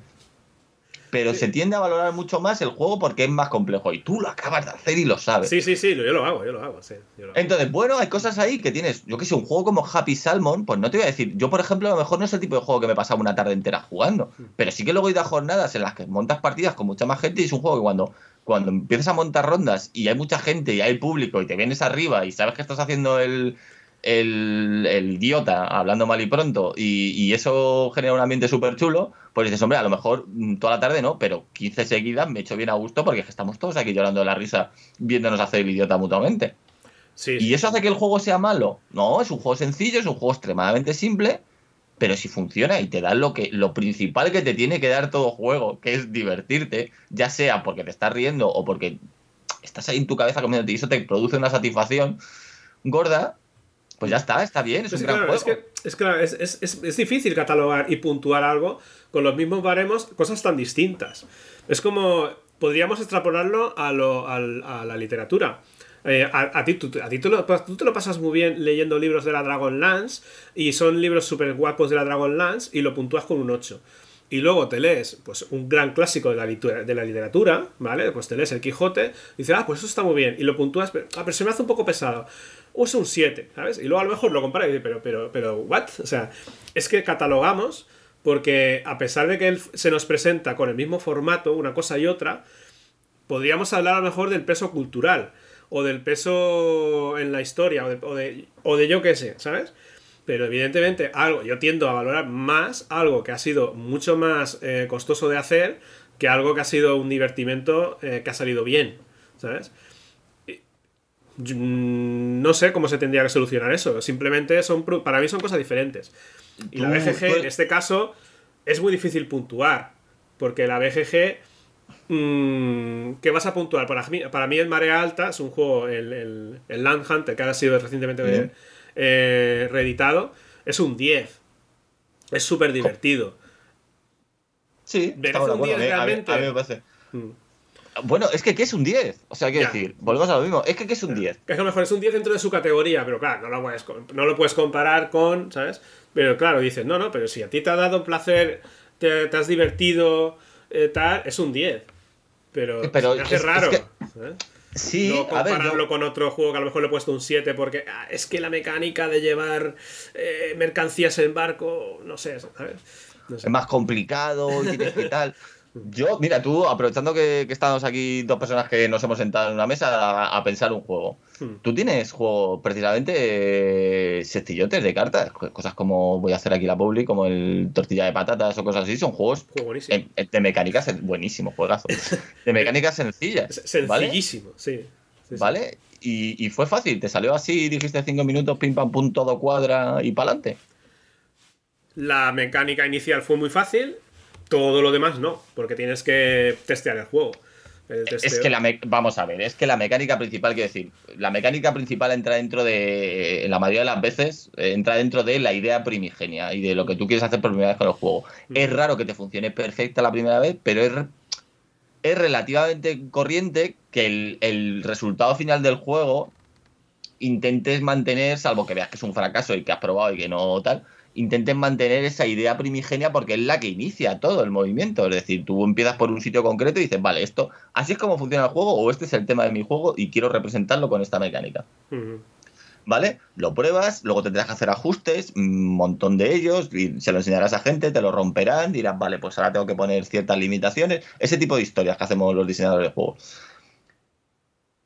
Esa es la parte que no es, que no es sencilla. Y aunque tú tengas un juego como, como el tortilla de patatas en tu caso, por no poner un ejemplo externo a nosotros dos, tú puedes coger y decir, vale, tengo más o menos la mecánica, tal, la, tiene sentido en mi cabeza, la plamo en papel y parece que aquí también tiene sentido. Luego lo pones delante de alguien y es cuando las cosas empiezan a resquebrajarse o te das cuenta que se pueden llegar a dar ciertas situaciones que aunque no sean las más corrientes, tienes que poner ciertas normas y ciertas trabas para que esa situación que crea momentos no tan divertidos o no tan o que no quieres dentro del juego, tienes que empezar a limitarlas. ¿Vale? Eso, eso es sencillo. No, y de hecho, cuantas menos reglas tengas, ¿vale? Porque si tú estás en un juego con mogollón de reglas y de repente ves que se puede dar una situación remota en tal, cuando ya estoy hablando ya de un, de un estado muy avanzado del juego. Te viene un tester y te dice, mira, este, este combo que tienes aquí con esta acción y esta, al final, si solo me dedico a esto, tengo posibilidades de ganar. Y tú dices, vale, quiero limitar eso. En un juego en el que tienes mogollón de reglas, es mucho menos doloroso decir, pues mira, me invento una regla que sea, esto no lo puedes hacer más de cinco veces. ¿Tiene sentido? No, bueno, da igual, o sea, es una regla más. Si te has aprendido otras 114, apréndete esta también, no pasa nada. ¿Vale? Y va a evitar que se den situaciones desagradables en la partida. Cuando tú has decidido hacer un juego que, que- que tienes que mantenerlo sencillo porque quieres que entre fácil a la gente, ostras, cuando te dicen, mira, ha habido una situación que no termina de molar, acotarla y dejarla fuera o, o que pase muy pocas veces, mucho más complicado. Porque empezar a añadir cosas es empezar a hacer otro tipo de juego. No sé si me explico. Sí. Entonces, Sí, sí, sí. vamos a quitarle, por favor, un poco de estigma a los juegos sencillos que muchas veces no son tan fáciles de hacer. ¿Vale? Y que muchas veces, de hecho, empiezan siendo algo más complejo y cuando ya por fin vas recortando y eres capaz de llevártelo, ahí es donde de verdad tienes el juegazo. Cuando eres capaz de recortarlo a su mínima expresión y ves que el juego se sostiene y dices, joder, es capaz de es capaz de aguantar quitándole todo el artificio que había pensado de primeras y que no era necesario. Ahí es cuando de verdad tienes uno de esos juegos pequeños, hay, hay auténticas maravillas de juego sí, sí. sí. con poquísimas con poquísimas reglas, con poquísimos componentes, cosas como yo que sé, Ar- Arboretum, que además es un juego que cuando salió le, hubo gente que lo puso a parir de un o sea, lo puso a caer de un burro. ¿Vale? O sea, sí. por- imagino que estás pensando como yo en el famoso caso de Sí. eh, mier- mierda infumable o algo así. O Basura infecta. Basura infecta. recordar, quiero recordar. Basura infecta. Sí, creo que fue Eh, un poco injusto. Anyway, anyway, no le gusta. No le gustó. Pues no le Arboretum gustó. me parece una absoluta genialidad. Otra cosa es que es un juego con un punto de frustración muy alto, porque la primera partida que juegas puede que, puede que la cagues y te estrelles contra un muro fuertísimo. Porque viajas punto a cero, porque el otro sabe jugar, o tú has jugado mal, o no has tenido en cuenta que tienes que tener cartas, árboles iguales en la mano. Pero luego, lo que hace con un mazo de cartas, tío, ¿qué más le pides a ese juego? ¿O qué menos? Claro, es que hay ¿Qué, le, cosas- qué le puedes haber quitado ahí? Hay juegos que, con un mazo de cartas que dices, pero, pero, ¿cómo? ¿Sabes? Que dices, o sea, ¿cómo cuadra todo con, con estas pocas cartas? ¿Cómo, cómo, qué bien hilado todo, ¿no? Qué bien funciona todo. Si son cartas, tío. O sea, y, no creo, yo se lo que no, muchísimo. Sí, sí, porque no creo que, no creo que Arboretum mm. fuera un juego fácil de sacar. Eh, o sea, quiero decir, fácil de. Puedes tener la idea un poco de eso, de, de la mecánica principal del juego, que es tienes que bajar cartas abajo, pero mantener cartas iguales arriba para que te puntúen pero no creo que fuera un juego de estos que dicen, vale, es que prácticamente de la noche a la mañana he tenido la idea y, lo único que tengo que hacer es darle partidas para corregir cosillas, pero más o menos está. No, no, me parece que es un juego que tiene bastante más cosas detrás. O sea, ya ha tenido que, estrellarse varias veces, seguro. Seguro. Segurísimo. Sí, sí, sí. Vale. Eh, bueno, vamos a ir eh, terminando. Esto ha sido más largo. Se nos ha quedado como, como que el 80% de las cosas que queríamos hablar fuera. Así que eh, para siguientes podcasts eh, hablamos de, sobre todo lo demás, ¿vale? Eh, aunque sea un poco honesta, voy a ver un poco cómo hacía yo las críticas en, en, el, en la BGG, ¿vale? A ver qué es lo que más me yo. Creo que no la uso desde el 2017. Xavier Carrascosa 2022, premios de la crítica. Sí, ¿vale? Para ver, porque a, todo esto, el resumen de la BGG. Considero que es una excelente base de datos, pero no la tengo por qué usar para apuntar mis partidas. Ya está. Ni para muchas otras cosas. Es decir, eh, puedes, hazlo, ¿vale? Si te divierte y tal.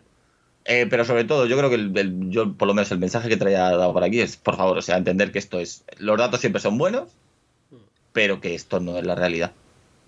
O sea, la BGG no, es la, realidad de los juegos. Es nuestra realidad de los que estamos más metidos en el rollo. Y y luego, es que eso, eh, luego además, apuntar las partidas y poner el enlace en Twitter. Es que el fin de semana, tío, me llenáis el Twitter con vuestras mierdas de. Eh, eh, tal, fulanito plays, no sé qué, and won, ya dices, hostia, además has ganado, hostia, por lo tanto, esto merece retweet. O sea... Para, para eso sí que hubiera estado bien que hubiera estado David aquí, porque me consta que él es un artista de las palabras bloqueadas en Twitter para dejarse el timeline Sí, sí, sí, sí, Nunca le agradeceré suficiente como... Eh, creo que fue el que dijo, mira, para mutear el, el Wordle, lo que tienes que hacer es poner todo esto. Y luego, o sea, he muteado el Wordle, el Paraulogic, el de las películas, todo eso, lo tengo bloqueado. Porque al principio lo que hacía era dejar de seguir a la gente. Digo, es que me sabe mal, pero es que eres muy pesado. Entonces ya, para no bloquear, simplemente los, los pongo ahí, o no bloquear, o sea, dejar de seguir, simplemente los pongo ahí eh, esa palabra de tal, eso está muy bien, lo recomiendo a todo el mundo. O sea, siempre que podéis, mutead palabras. Yo recomiendo que si tenéis, mientras vas buscando eso, yo recomiendo que si tenéis gente en redes sociales que, postea cosas que no os gustan, no pasa absolutamente nada por dejar de seguirles. O sea, quiero decir, no, no, no te enemistas con ellos, no, no, no, no o sea, puede, pueden pasar las dos cosas. O sea, yo tengo gente con la que me, tomo las cervezas que hagan falta o me voy por ahí y hago millones de cosas y luego en redes sociales no te sigo pues porque el 90% de las cosas que publicas no me interesa un torrado y ya está, y no pasa nada. Pero eso no te convierte en peor persona, te convierte en que simplemente que lo que tú pones a mí no me llama. Ya está, asumamos eso, que es otra cosa. Que no, no, como tú me sigues, yo te tengo que seguir. Porque están todo el puto día posteando cosas de política y dices que sí, que sí, que sí. Que sí, que sí, ¿sabes? Pero es suficiente. Vale, a ver. Pues vamos a ver. La BGG, by eh, Xavi Carrascosa. A ver, ¿esto cómo está ordenado? A mí solo me interesa una cosa. Eh, ¿te, has, puntuado a tu propio juego?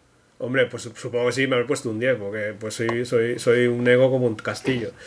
Vamos a... para, todos, para todos los que no estáis viendo en vídeo esto, estoy levantando los brazos muy fuerte y echándomelos a la cabeza.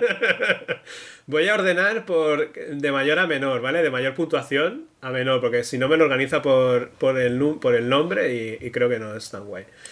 Vamos a ver. Eh, con el número. o sea, el mayor valorado. Y es verdad, en Magic the Gathering. Claro que sí. El mejor juego de cartas coleccionadas que existe. Porque además, esto lo, puse en 2011, o sea, hace ya. Eh, eh, pues estamos en 2022, pues 11 años, imagínate. Vale.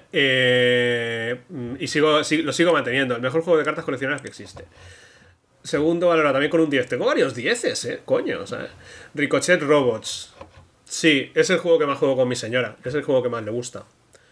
Así que nada que objetar. Hay, muchísimos juegos de, mm, mierda, de, mm, ir preparando todas las acciones. Tiene un nombre que le damos normalmente, pero sabes a lo que me refiero, ¿no? Lo que hace Ricochet Robot, que tú te preparas la jugada Hay muchísimos juegos que han salido después de esos, ¿vale? Hay muchos juegos que puedes considerar mejores o peores que Ricochet Robot, Pero Ricochet Robo lo hace muy bien y ya no es un juego nada popular. A mí me parece muy, muy chulo. Es un poco secote porque estás ahí mirando el tablero, simplemente, y de repente dices 7, ¿sabes?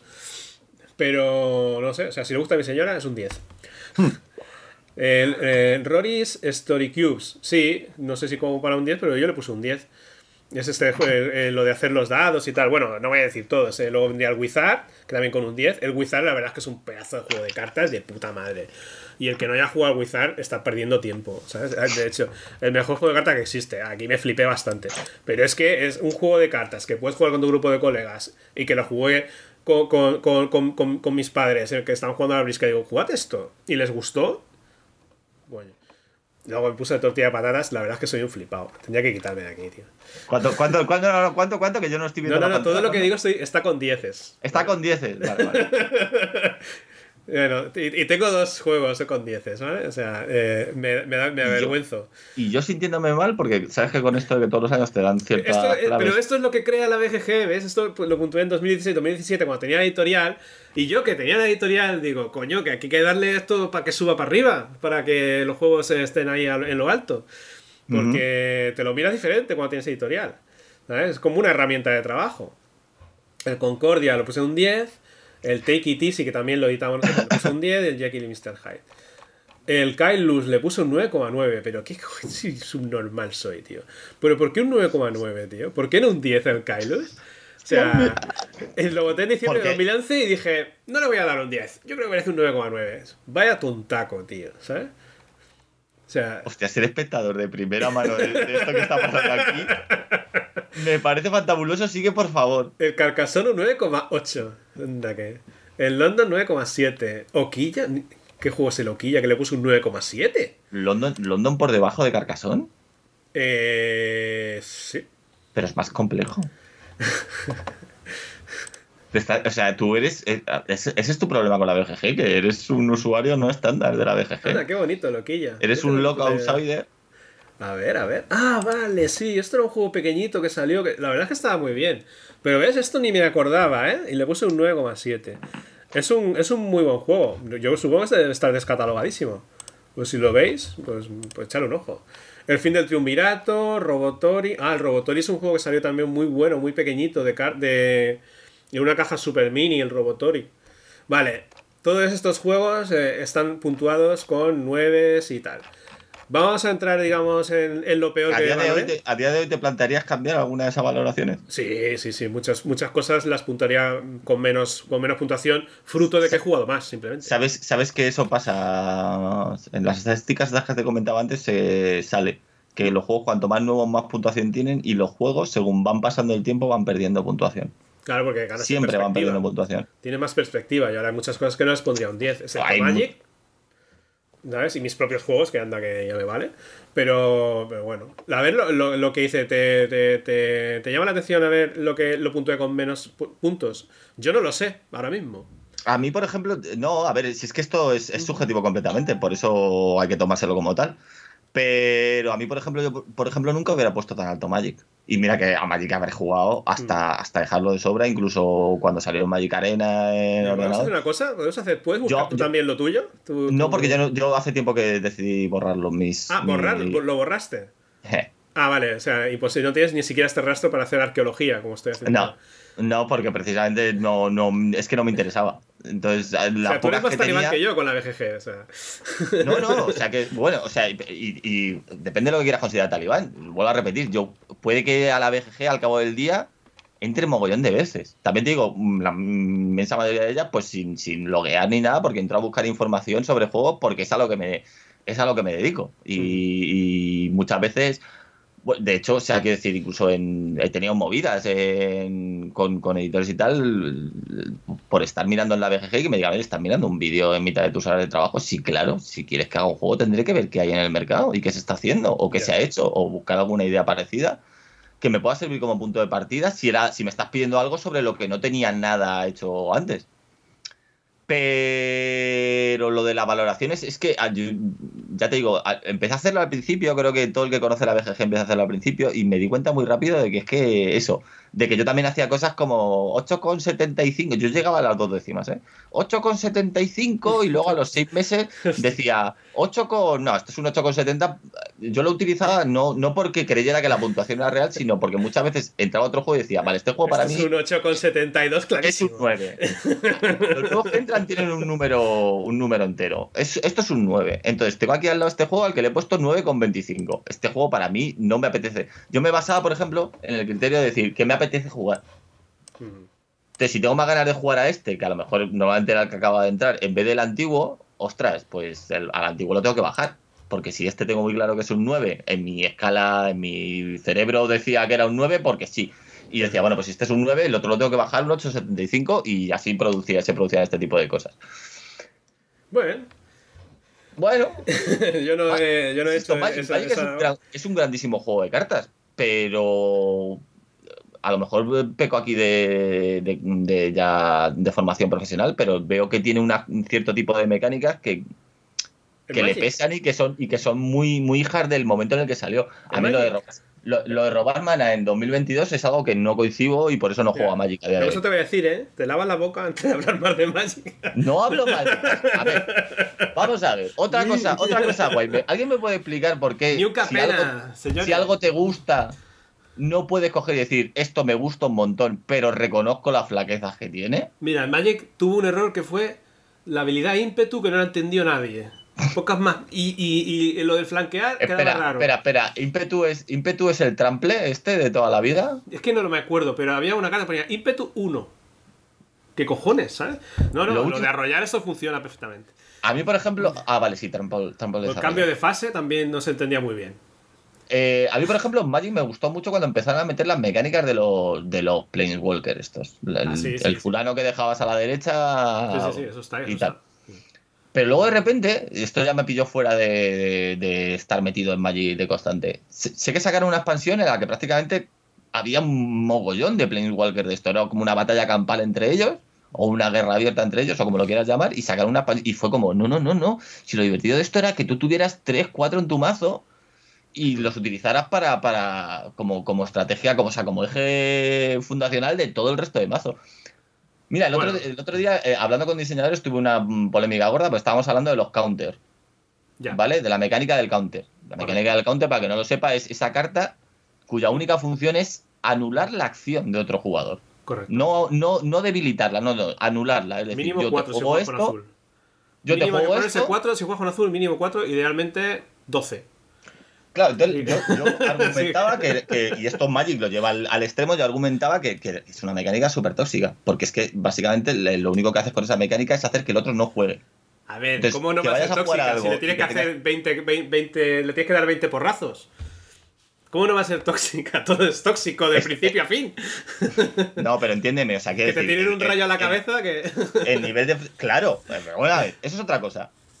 O las criaturas con vínculo vital, ¿sabes? Yo he, sido, yo he sido muy jugador de rojo directo durante muchísimos años. Y efectivamente, que de repente saque una carta, te la tire a la cara y, te comas el daño sí o sí, es doloroso. Es muy doloroso. Pero te estoy planteando un tipo de partida. Yo tengo mi mazo hecho para tirarte cartas rápido a la cara y ya está. Y lo que quiero jugar es en modo carrera. Un mazo de ese tipo, si eres capaz de aguantarle y tal. Hay otras mecánicas de defensa que no tienen por qué que jugaré contigo. Jugaré una azul y negra, ¿vale? Que sea de contrarrestar y de petar tierras. Para que no puedas bajar nada y si lo bajas tampoco puedas bajarlo. Mira, eso sería para, ideal. Para, que, entiendas hasta qué punto estás confundido. Mm, cuando yo jugaba en serio a Magic, te estoy hablando por la época de espejismo, o sea que imagínate cuando yo jugaba de verdad en serio a Magic. Hmm. Digo, de tomármelo muy, muy en serio y estar con la Urza ahí a tope y, y tal.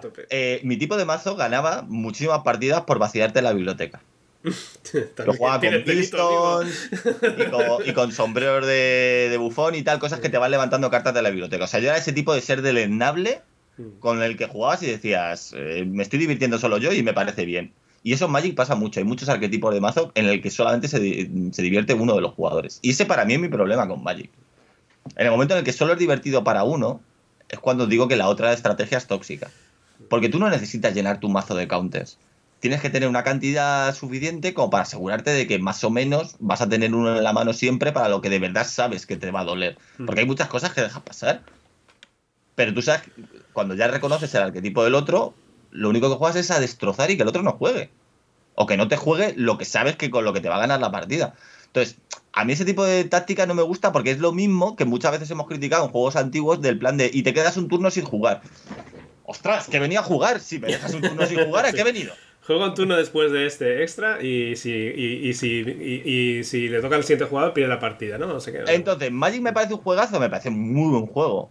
Me parece que a día de hoy, habiendo otras propuestas, seguiría manteniéndolo arriba, arriba, arriba del todo. Yo el Magic, eh, el Magic, el problema fundamental que yo le veo es el metajuego. Eh, que sale de la expansión, no sé qué, y rápidamente empiezan a salir barajas y todo el mundo empieza a jugar con esas barajas que han salido, digamos, en, las webs al efecto, ¿no? Y a mí me gusta el Magic de Draft, el Magic que juegas cuando todo el mundo abre su sobre y tiene que montarse una baraja, el o el de presentaciones. Y ya está. El Magic de, digamos, el estándar, el, el metajuego, eso no me, no me gusta porque... Porque a mí, yo antes cuando jugaba, cuando tú decías, cuando, cuando había espejismo, no había tanta. La urza que podías mirar y tal pero tenías que hacerte las barajas tú y no tanto copiarlas, ¿sabes?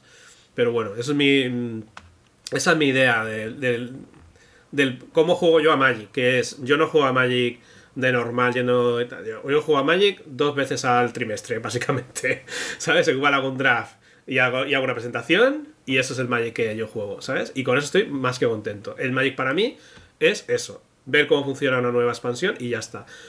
Y, bueno, hay gente que entiende el Magic, pues eso, ¿no? Es que cuando juegas a Magic de verdad, solo juegas a Magic. ¿no? no, puedes jugar otra cosa. Es, lo que tienen, pero pasa con la mayoría de los Living Card Game o Collective Card Game o tal.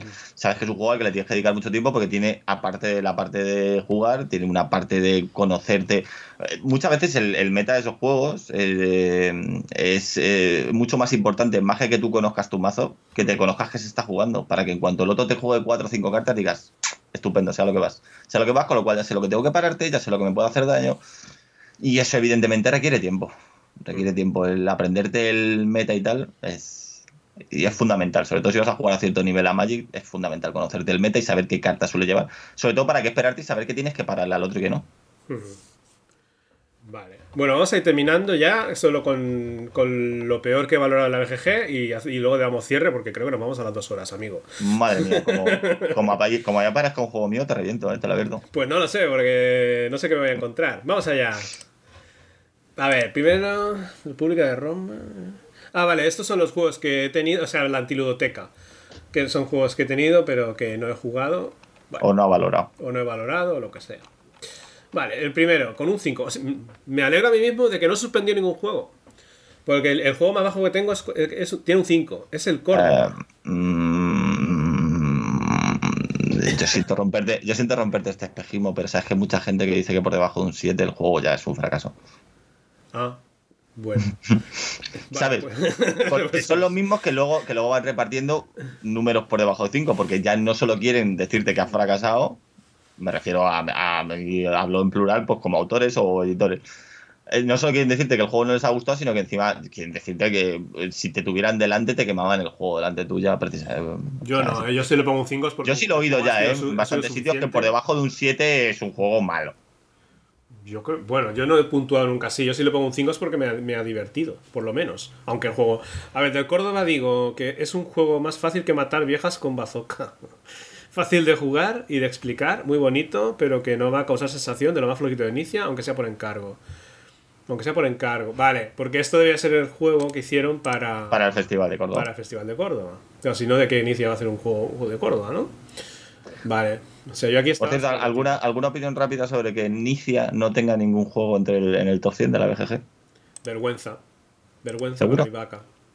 Sí, sí. No, no, o sea, me parece terrible. O sea, un juego es. peor, no, no, se me ocurre autor mm, que haya hecho más por los juegos de mesa, o sea, que haya hecho tantas cosas tan buenas durante tanto tiempo como Nicia, tío. O sea, para mí, Nicia y Martin Wallace siempre están en el top, siempre. Y me da igual, me gusta hasta cuando lo hacen mal. Hasta cuando Martin Wallace hizo el Toledo, me gustó el Toledo. O sea, imagínate mi amor. por- Espérate, quieto ahí. ¿Perdona qué? ¿Perdona qué? Estoy echando un Toledo a cámara. ¿Qué pasa con, con el Toledo de Wallace? Haciendo espadicas ahí, tope del pub. Bueno, a mí me parece la mejor Oca que he jugado jamás y con eso me quedo. Vale, luego tengo eh, Black Stories. Al otro día que- me discutía si la Oca era un juego o no. Bueno, Martin Wallace demostró que se podía hacer un juego Oca Style perfectamente jugable como juego. Así que, Sí, Pero la Oca no es un callando juego. bocas. No, la Oca no es un juego. Porque no tiene. ¿La Oca no es un juego? No. En serio, pues mira, aquí estamos en desacuerdo. Yo creo, además, yo soy de los que piensan que, que le llamen el juego de la Oca. La ya te da pistas, ¿no? ¿Sabes? Otra cosa Pues es que siento a lo disentir, mejor el, con- no. el concepto luego es más amplio. El concepto de juego lo mismo habría que ampliarlo y tal, pero sí, sí, es un juego. Es un juego, sin ninguna duda. para mí no, porque no hay. No hay... Para- en, en otro, en otro programa con más tiempo te lo, Vale, te lo pues razono. programa pero hablamos del sé juego que- de la sé que- Oca, un sé programa que, vas que- a venir, sé que vas a venir por el tema de las decisiones, pero no. Sí, no sí, es eso lo hombre, que. no te diré. A ver, el Tower of Babel. Otro juego. Tower of Babel. A ver. Ni sé qué. a ver, esto, ¿de qué era? Está siendo muy lamentable esto, Xavi, de verdad, te está dejando en un punto Tower of Babel. complicado. De Nicia, pero madre mía, tengo dos juegos de Nicia mal puntuados. Pues a lo mejor Nicia no es tan bueno, tío. ¿Ves? Por esto, Hombre, por esto hay que borrar todas las puntuaciones. Jim. ¿Jim? ¿Qué juego es Jim, tío? No sé, tío, tengo aquí cosas apuntadas. Pero, pero estamos insinuando que el que mucha gente considera el mejor autor de, o, más prolífico, uno de los más importantes, desde luego eso sí que sin ninguna duda. Uno de los autores más importantes de juegos de mesa de la historia, que es Reiner Inicia, tiene juegos, no vamos a llamarlos malos, consideremos los menores, juegos en los que quizás no le vemos tanto potencial al juego, pensamos que tiene cosas muchísimo mejores que esas. Tiene juegos, tiene juegos muy malos. O sea, malos no. Tiene juegos que dices, Nicia, esto, esto lo has pensado esta noche pasada acostado y te has levantado, has hecho tu Excel y se lo has dado a la editorial y te lo han, poni- te lo han puesto te lo han puesto bonito. en-. Ahí yo tengo dos lecturas, primero, o sea, que decir, eso no es, no es fallo de inicia, quizás, si lo quieres ver como un fallo como un error, más como también un fallo de la editorial, por decidir que ese sí molaba también, ¿vale? Y luego, por otro lado, yo tengo la lectura de que, de que no, de que conozco muy pocos autores, incluso aunque todo lo que tengan publicado diga que como mola, que todo lo que he visto de ellos o tal sea tenga el mismo nivel de excelencia. Entonces, eh,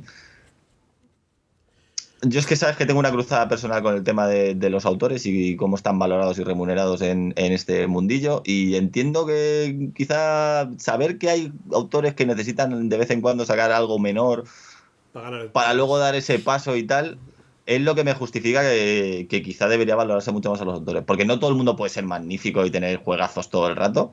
Pero a veces hacer un juego menor o una cosa más, más comedida que puede que no llame tanto la atención o tal, da lugar a que tú en ese proceso descubras cosas que luego te pueden llevar a ese, ese juegardo que te encumbre como, como superautor. O Y ahí siempre pongo, siempre pongo el mismo ejemplo de, de Stefan Feld. Miraos el primer juego de Stefan Feld, los Sí. que le conocéis y le adoráis porque hace euro magníficos, y ver que no tiene nada que ver con un euro, que es una cosa completamente distinta, y que puede que se- de lo que ha hecho después lo más parecido sea el Brujas, por el tema de cartas y combos, y ni aún así. Pero hacía falta Feld, para mí, yo lo pongo en la misma categoría que V. Rosenberg, que son grandes autores, pero no. Para mí no. Hay un momen- han, han tenido un top y se han quedado ahí y no. Y, y no siguen avanzando y no. Y no mm, prueban cosas distintas. No sé. A mí me parece que, chico, si empezaste con un bonanza, pues haz algo. O sea, si puedes hacer cosas súper chulas, más pequeñas, no sé. Son, no sé, son juegos. Son, son creo que es, es fácil mantenerse en una. fácil entre comillas. Mantenerse en una línea donde sabes que te van a volver porque vas a hacer un juego con X cositas, eh, complicadito, ¿sabes? Con lo que hace Stefan Fell o Uber Rosenberg. Que. Pero no sé, no, al final me, me dan cierta pereza. Quizá más me da más pereza Rosenberg que, que Stefan Fell. Que Stefan Fell por lo menos hace juegos bastante redondos. Tiene juegos bastante redondos. V. Rosenberg me da un poco de pereza lo, que- lo que saca. Y eh, el Nicia creo que a veces se equivoca de la misma manera que se equivoca Freeman Freeze. Que el tío tiene una línea, pero no le, mm, no le dice nada hacer un juego grande y luego uno pequeño y luego uno mediano. ¿Sabes? Creo que es más variado y que hace juegos sin atender al, al mercado. No sé si me explico, ¿sabes? Sin, sin Sí. mirar mucho qué es lo que se vende o no. ¿Sabes? Esto cuando hizo el copycat, que me pareció una sacada de chorra bastante. El copycat no. ¿Cómo se llama? Sí, se llama copycat. Este Sí, que hizo pillando las mecánicas de moda, ¿sabes? Sí, sí, sí. Me parece una, una buena, una buena sacada. Pues igual que, igual que cogió y se hizo luego años más tarde el, ¿cómo se llama? 504, que eran 504 juegos para jugar a la vez. Y decías, hostia, pero ¿esto santo de qué? Bueno, sí, a ver. Pero ves, eso hay, gente, para mí hay gente a la que, tiene a la que valentía, valoro O sea. mucho, a la que le valoro mucho el, o sea, quiero decir, también eh, hay que reconocer que V puede, pu- tus juegos, sus juegos a lo mejor a ti te pueden parecer mm, similares o que tocan palos muy, muy, muy parecidos en, en varios juegos. Hmm. Pero eso no significa que el juego que el juego sea malo o que, o que no esté bien hecho el juego dentro de los cambios que le mete de una versión a otra. Ujú. Eh, a mí, por ejemplo, ese tipo de cosas también me da pereza. Me da pereza, por ejemplo, ahora el. Por poner un tema más actual, el, el azul. Me parece que, que lo mismo el azul ya. O sea, el primero es una maravilla, pero los demás es incidir más. Y hay un momento en el que a mí han dejado de interesarme. Lo mismo hay gente que sale, eh, sale el nuevo con- rotos. Azulejos, o sea, azulejos pero bueno, esto, desgastados esto- esto- sí, esto- esto es ya, esto es ya más subjetivo, a mí me pasa eso, o sea, que decir, es como ya, o sea, basta, si el primero estaba bien, si el Sí. primero era estupendo, ya. Azulejos del Eh, baño. De bathrooms a... pero luego tiene, luego tiene gente que tiene, que tiene como más, que, que yo no sé si porque se aburre de hacer las mismas cosas, como tú mismo dices, como Freeman Freeze, como Blatch y Batil, que es, que es el, para mí el número uno de esto de decir, mira, no sabes qué es lo próximo que te voy a sacar, porque es que yo creo que ni yo lo tengo claro. O sea, depende de por dónde me dé el palo, pues lo mismo te hago un euro, lo mismo te hago un, un, yo qué sé, un Codenames, un algo así, vete Sí, a también saber. es verdad que es muy... Cambia mucho de registro Shiva. Un Tascalar, yo qué sé, es, es que cada año, cada vez que saca algo se le va un poco por, por el lado que le apetece. Mm. Bueno, eh, pues eso, o te saca un Through the Age Mm. Y te Sí, sí, demuestra no, que, no, se, no, pu- sí. que, se puede, que se puede hacer un juego de, o sea, un juego de ordenador, se puede hacer en, en tablero y si tienes el tiempo suficiente para montarlo. La verdad es que es un tío, un tío, que hace cosas... Sí, pero eso, tampoco implica que todo lo que saque, por muy variado que sea, sea magnífico. Igual que le pasa igual que Freeman Freeze, tiene algunas cosas que dices, ostras, Mm. qué, qué bien, qué bien sacado esto, qué, qué, qué cosa tan rara y tal. Y luego tiene algunas cosas bastante más menores de Blood Chivatil. Mm. Sí, sí, Aparte que bueno, con Codename tam- también ha tirado un poco del hilo, ¿eh? También te digo. Con Codename también ha sido como, bueno, voy a sacar como 7 8 versiones de esto. Hombre, es que le salió algo, un, melocotonazo. O sea, un juego Mm. pequeño que a la gente le, le encanta jugar, pues venga, Codenames hasta de Disney, tú. Pues bueno, yo creo que lo vamos a dejar aquí si estás tú de acuerdo.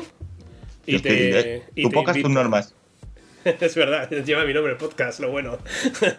O sea. Eh, bueno, pues eh, te, te- Legalmente no hay fisuras. Legalmente no hay fisuras. Lleva tu nombre, no se puede discutir. sí, sí. Pues te, te- te invito para el siguiente, ¿vale? Para seguir comentando movidas de los juegos de mesa, ¿vale? Así que eh, supongo que en una semana o dos, eh, depende de cómo, cómo nos diga- cómo, cómo vaya la vida, ¿vale? Pues volvemos a quedar, ¿vale, Gonzo? Muy bien, caballero, lo que usted necesite. Pues nada. Pero si me llaman muchas veces, te pido que al final pongas al final del nombre del podcast, pongas aunque sea un apéndice, ¿sabes? Como Carrascosa y amigos o algo. Sí. El podcast de Carrascosa y el chico este barroco que está por aquí, que está así como el, como el sopa. Ni nombre me va. Una vaga descripción. Mira, me voy de la vida. Una vaga descripción. Pues nada, lo dejamos aquí, chavales. Eh, nos vemos en el siguiente episodio. Un saludo para todos. Adiós. Chao.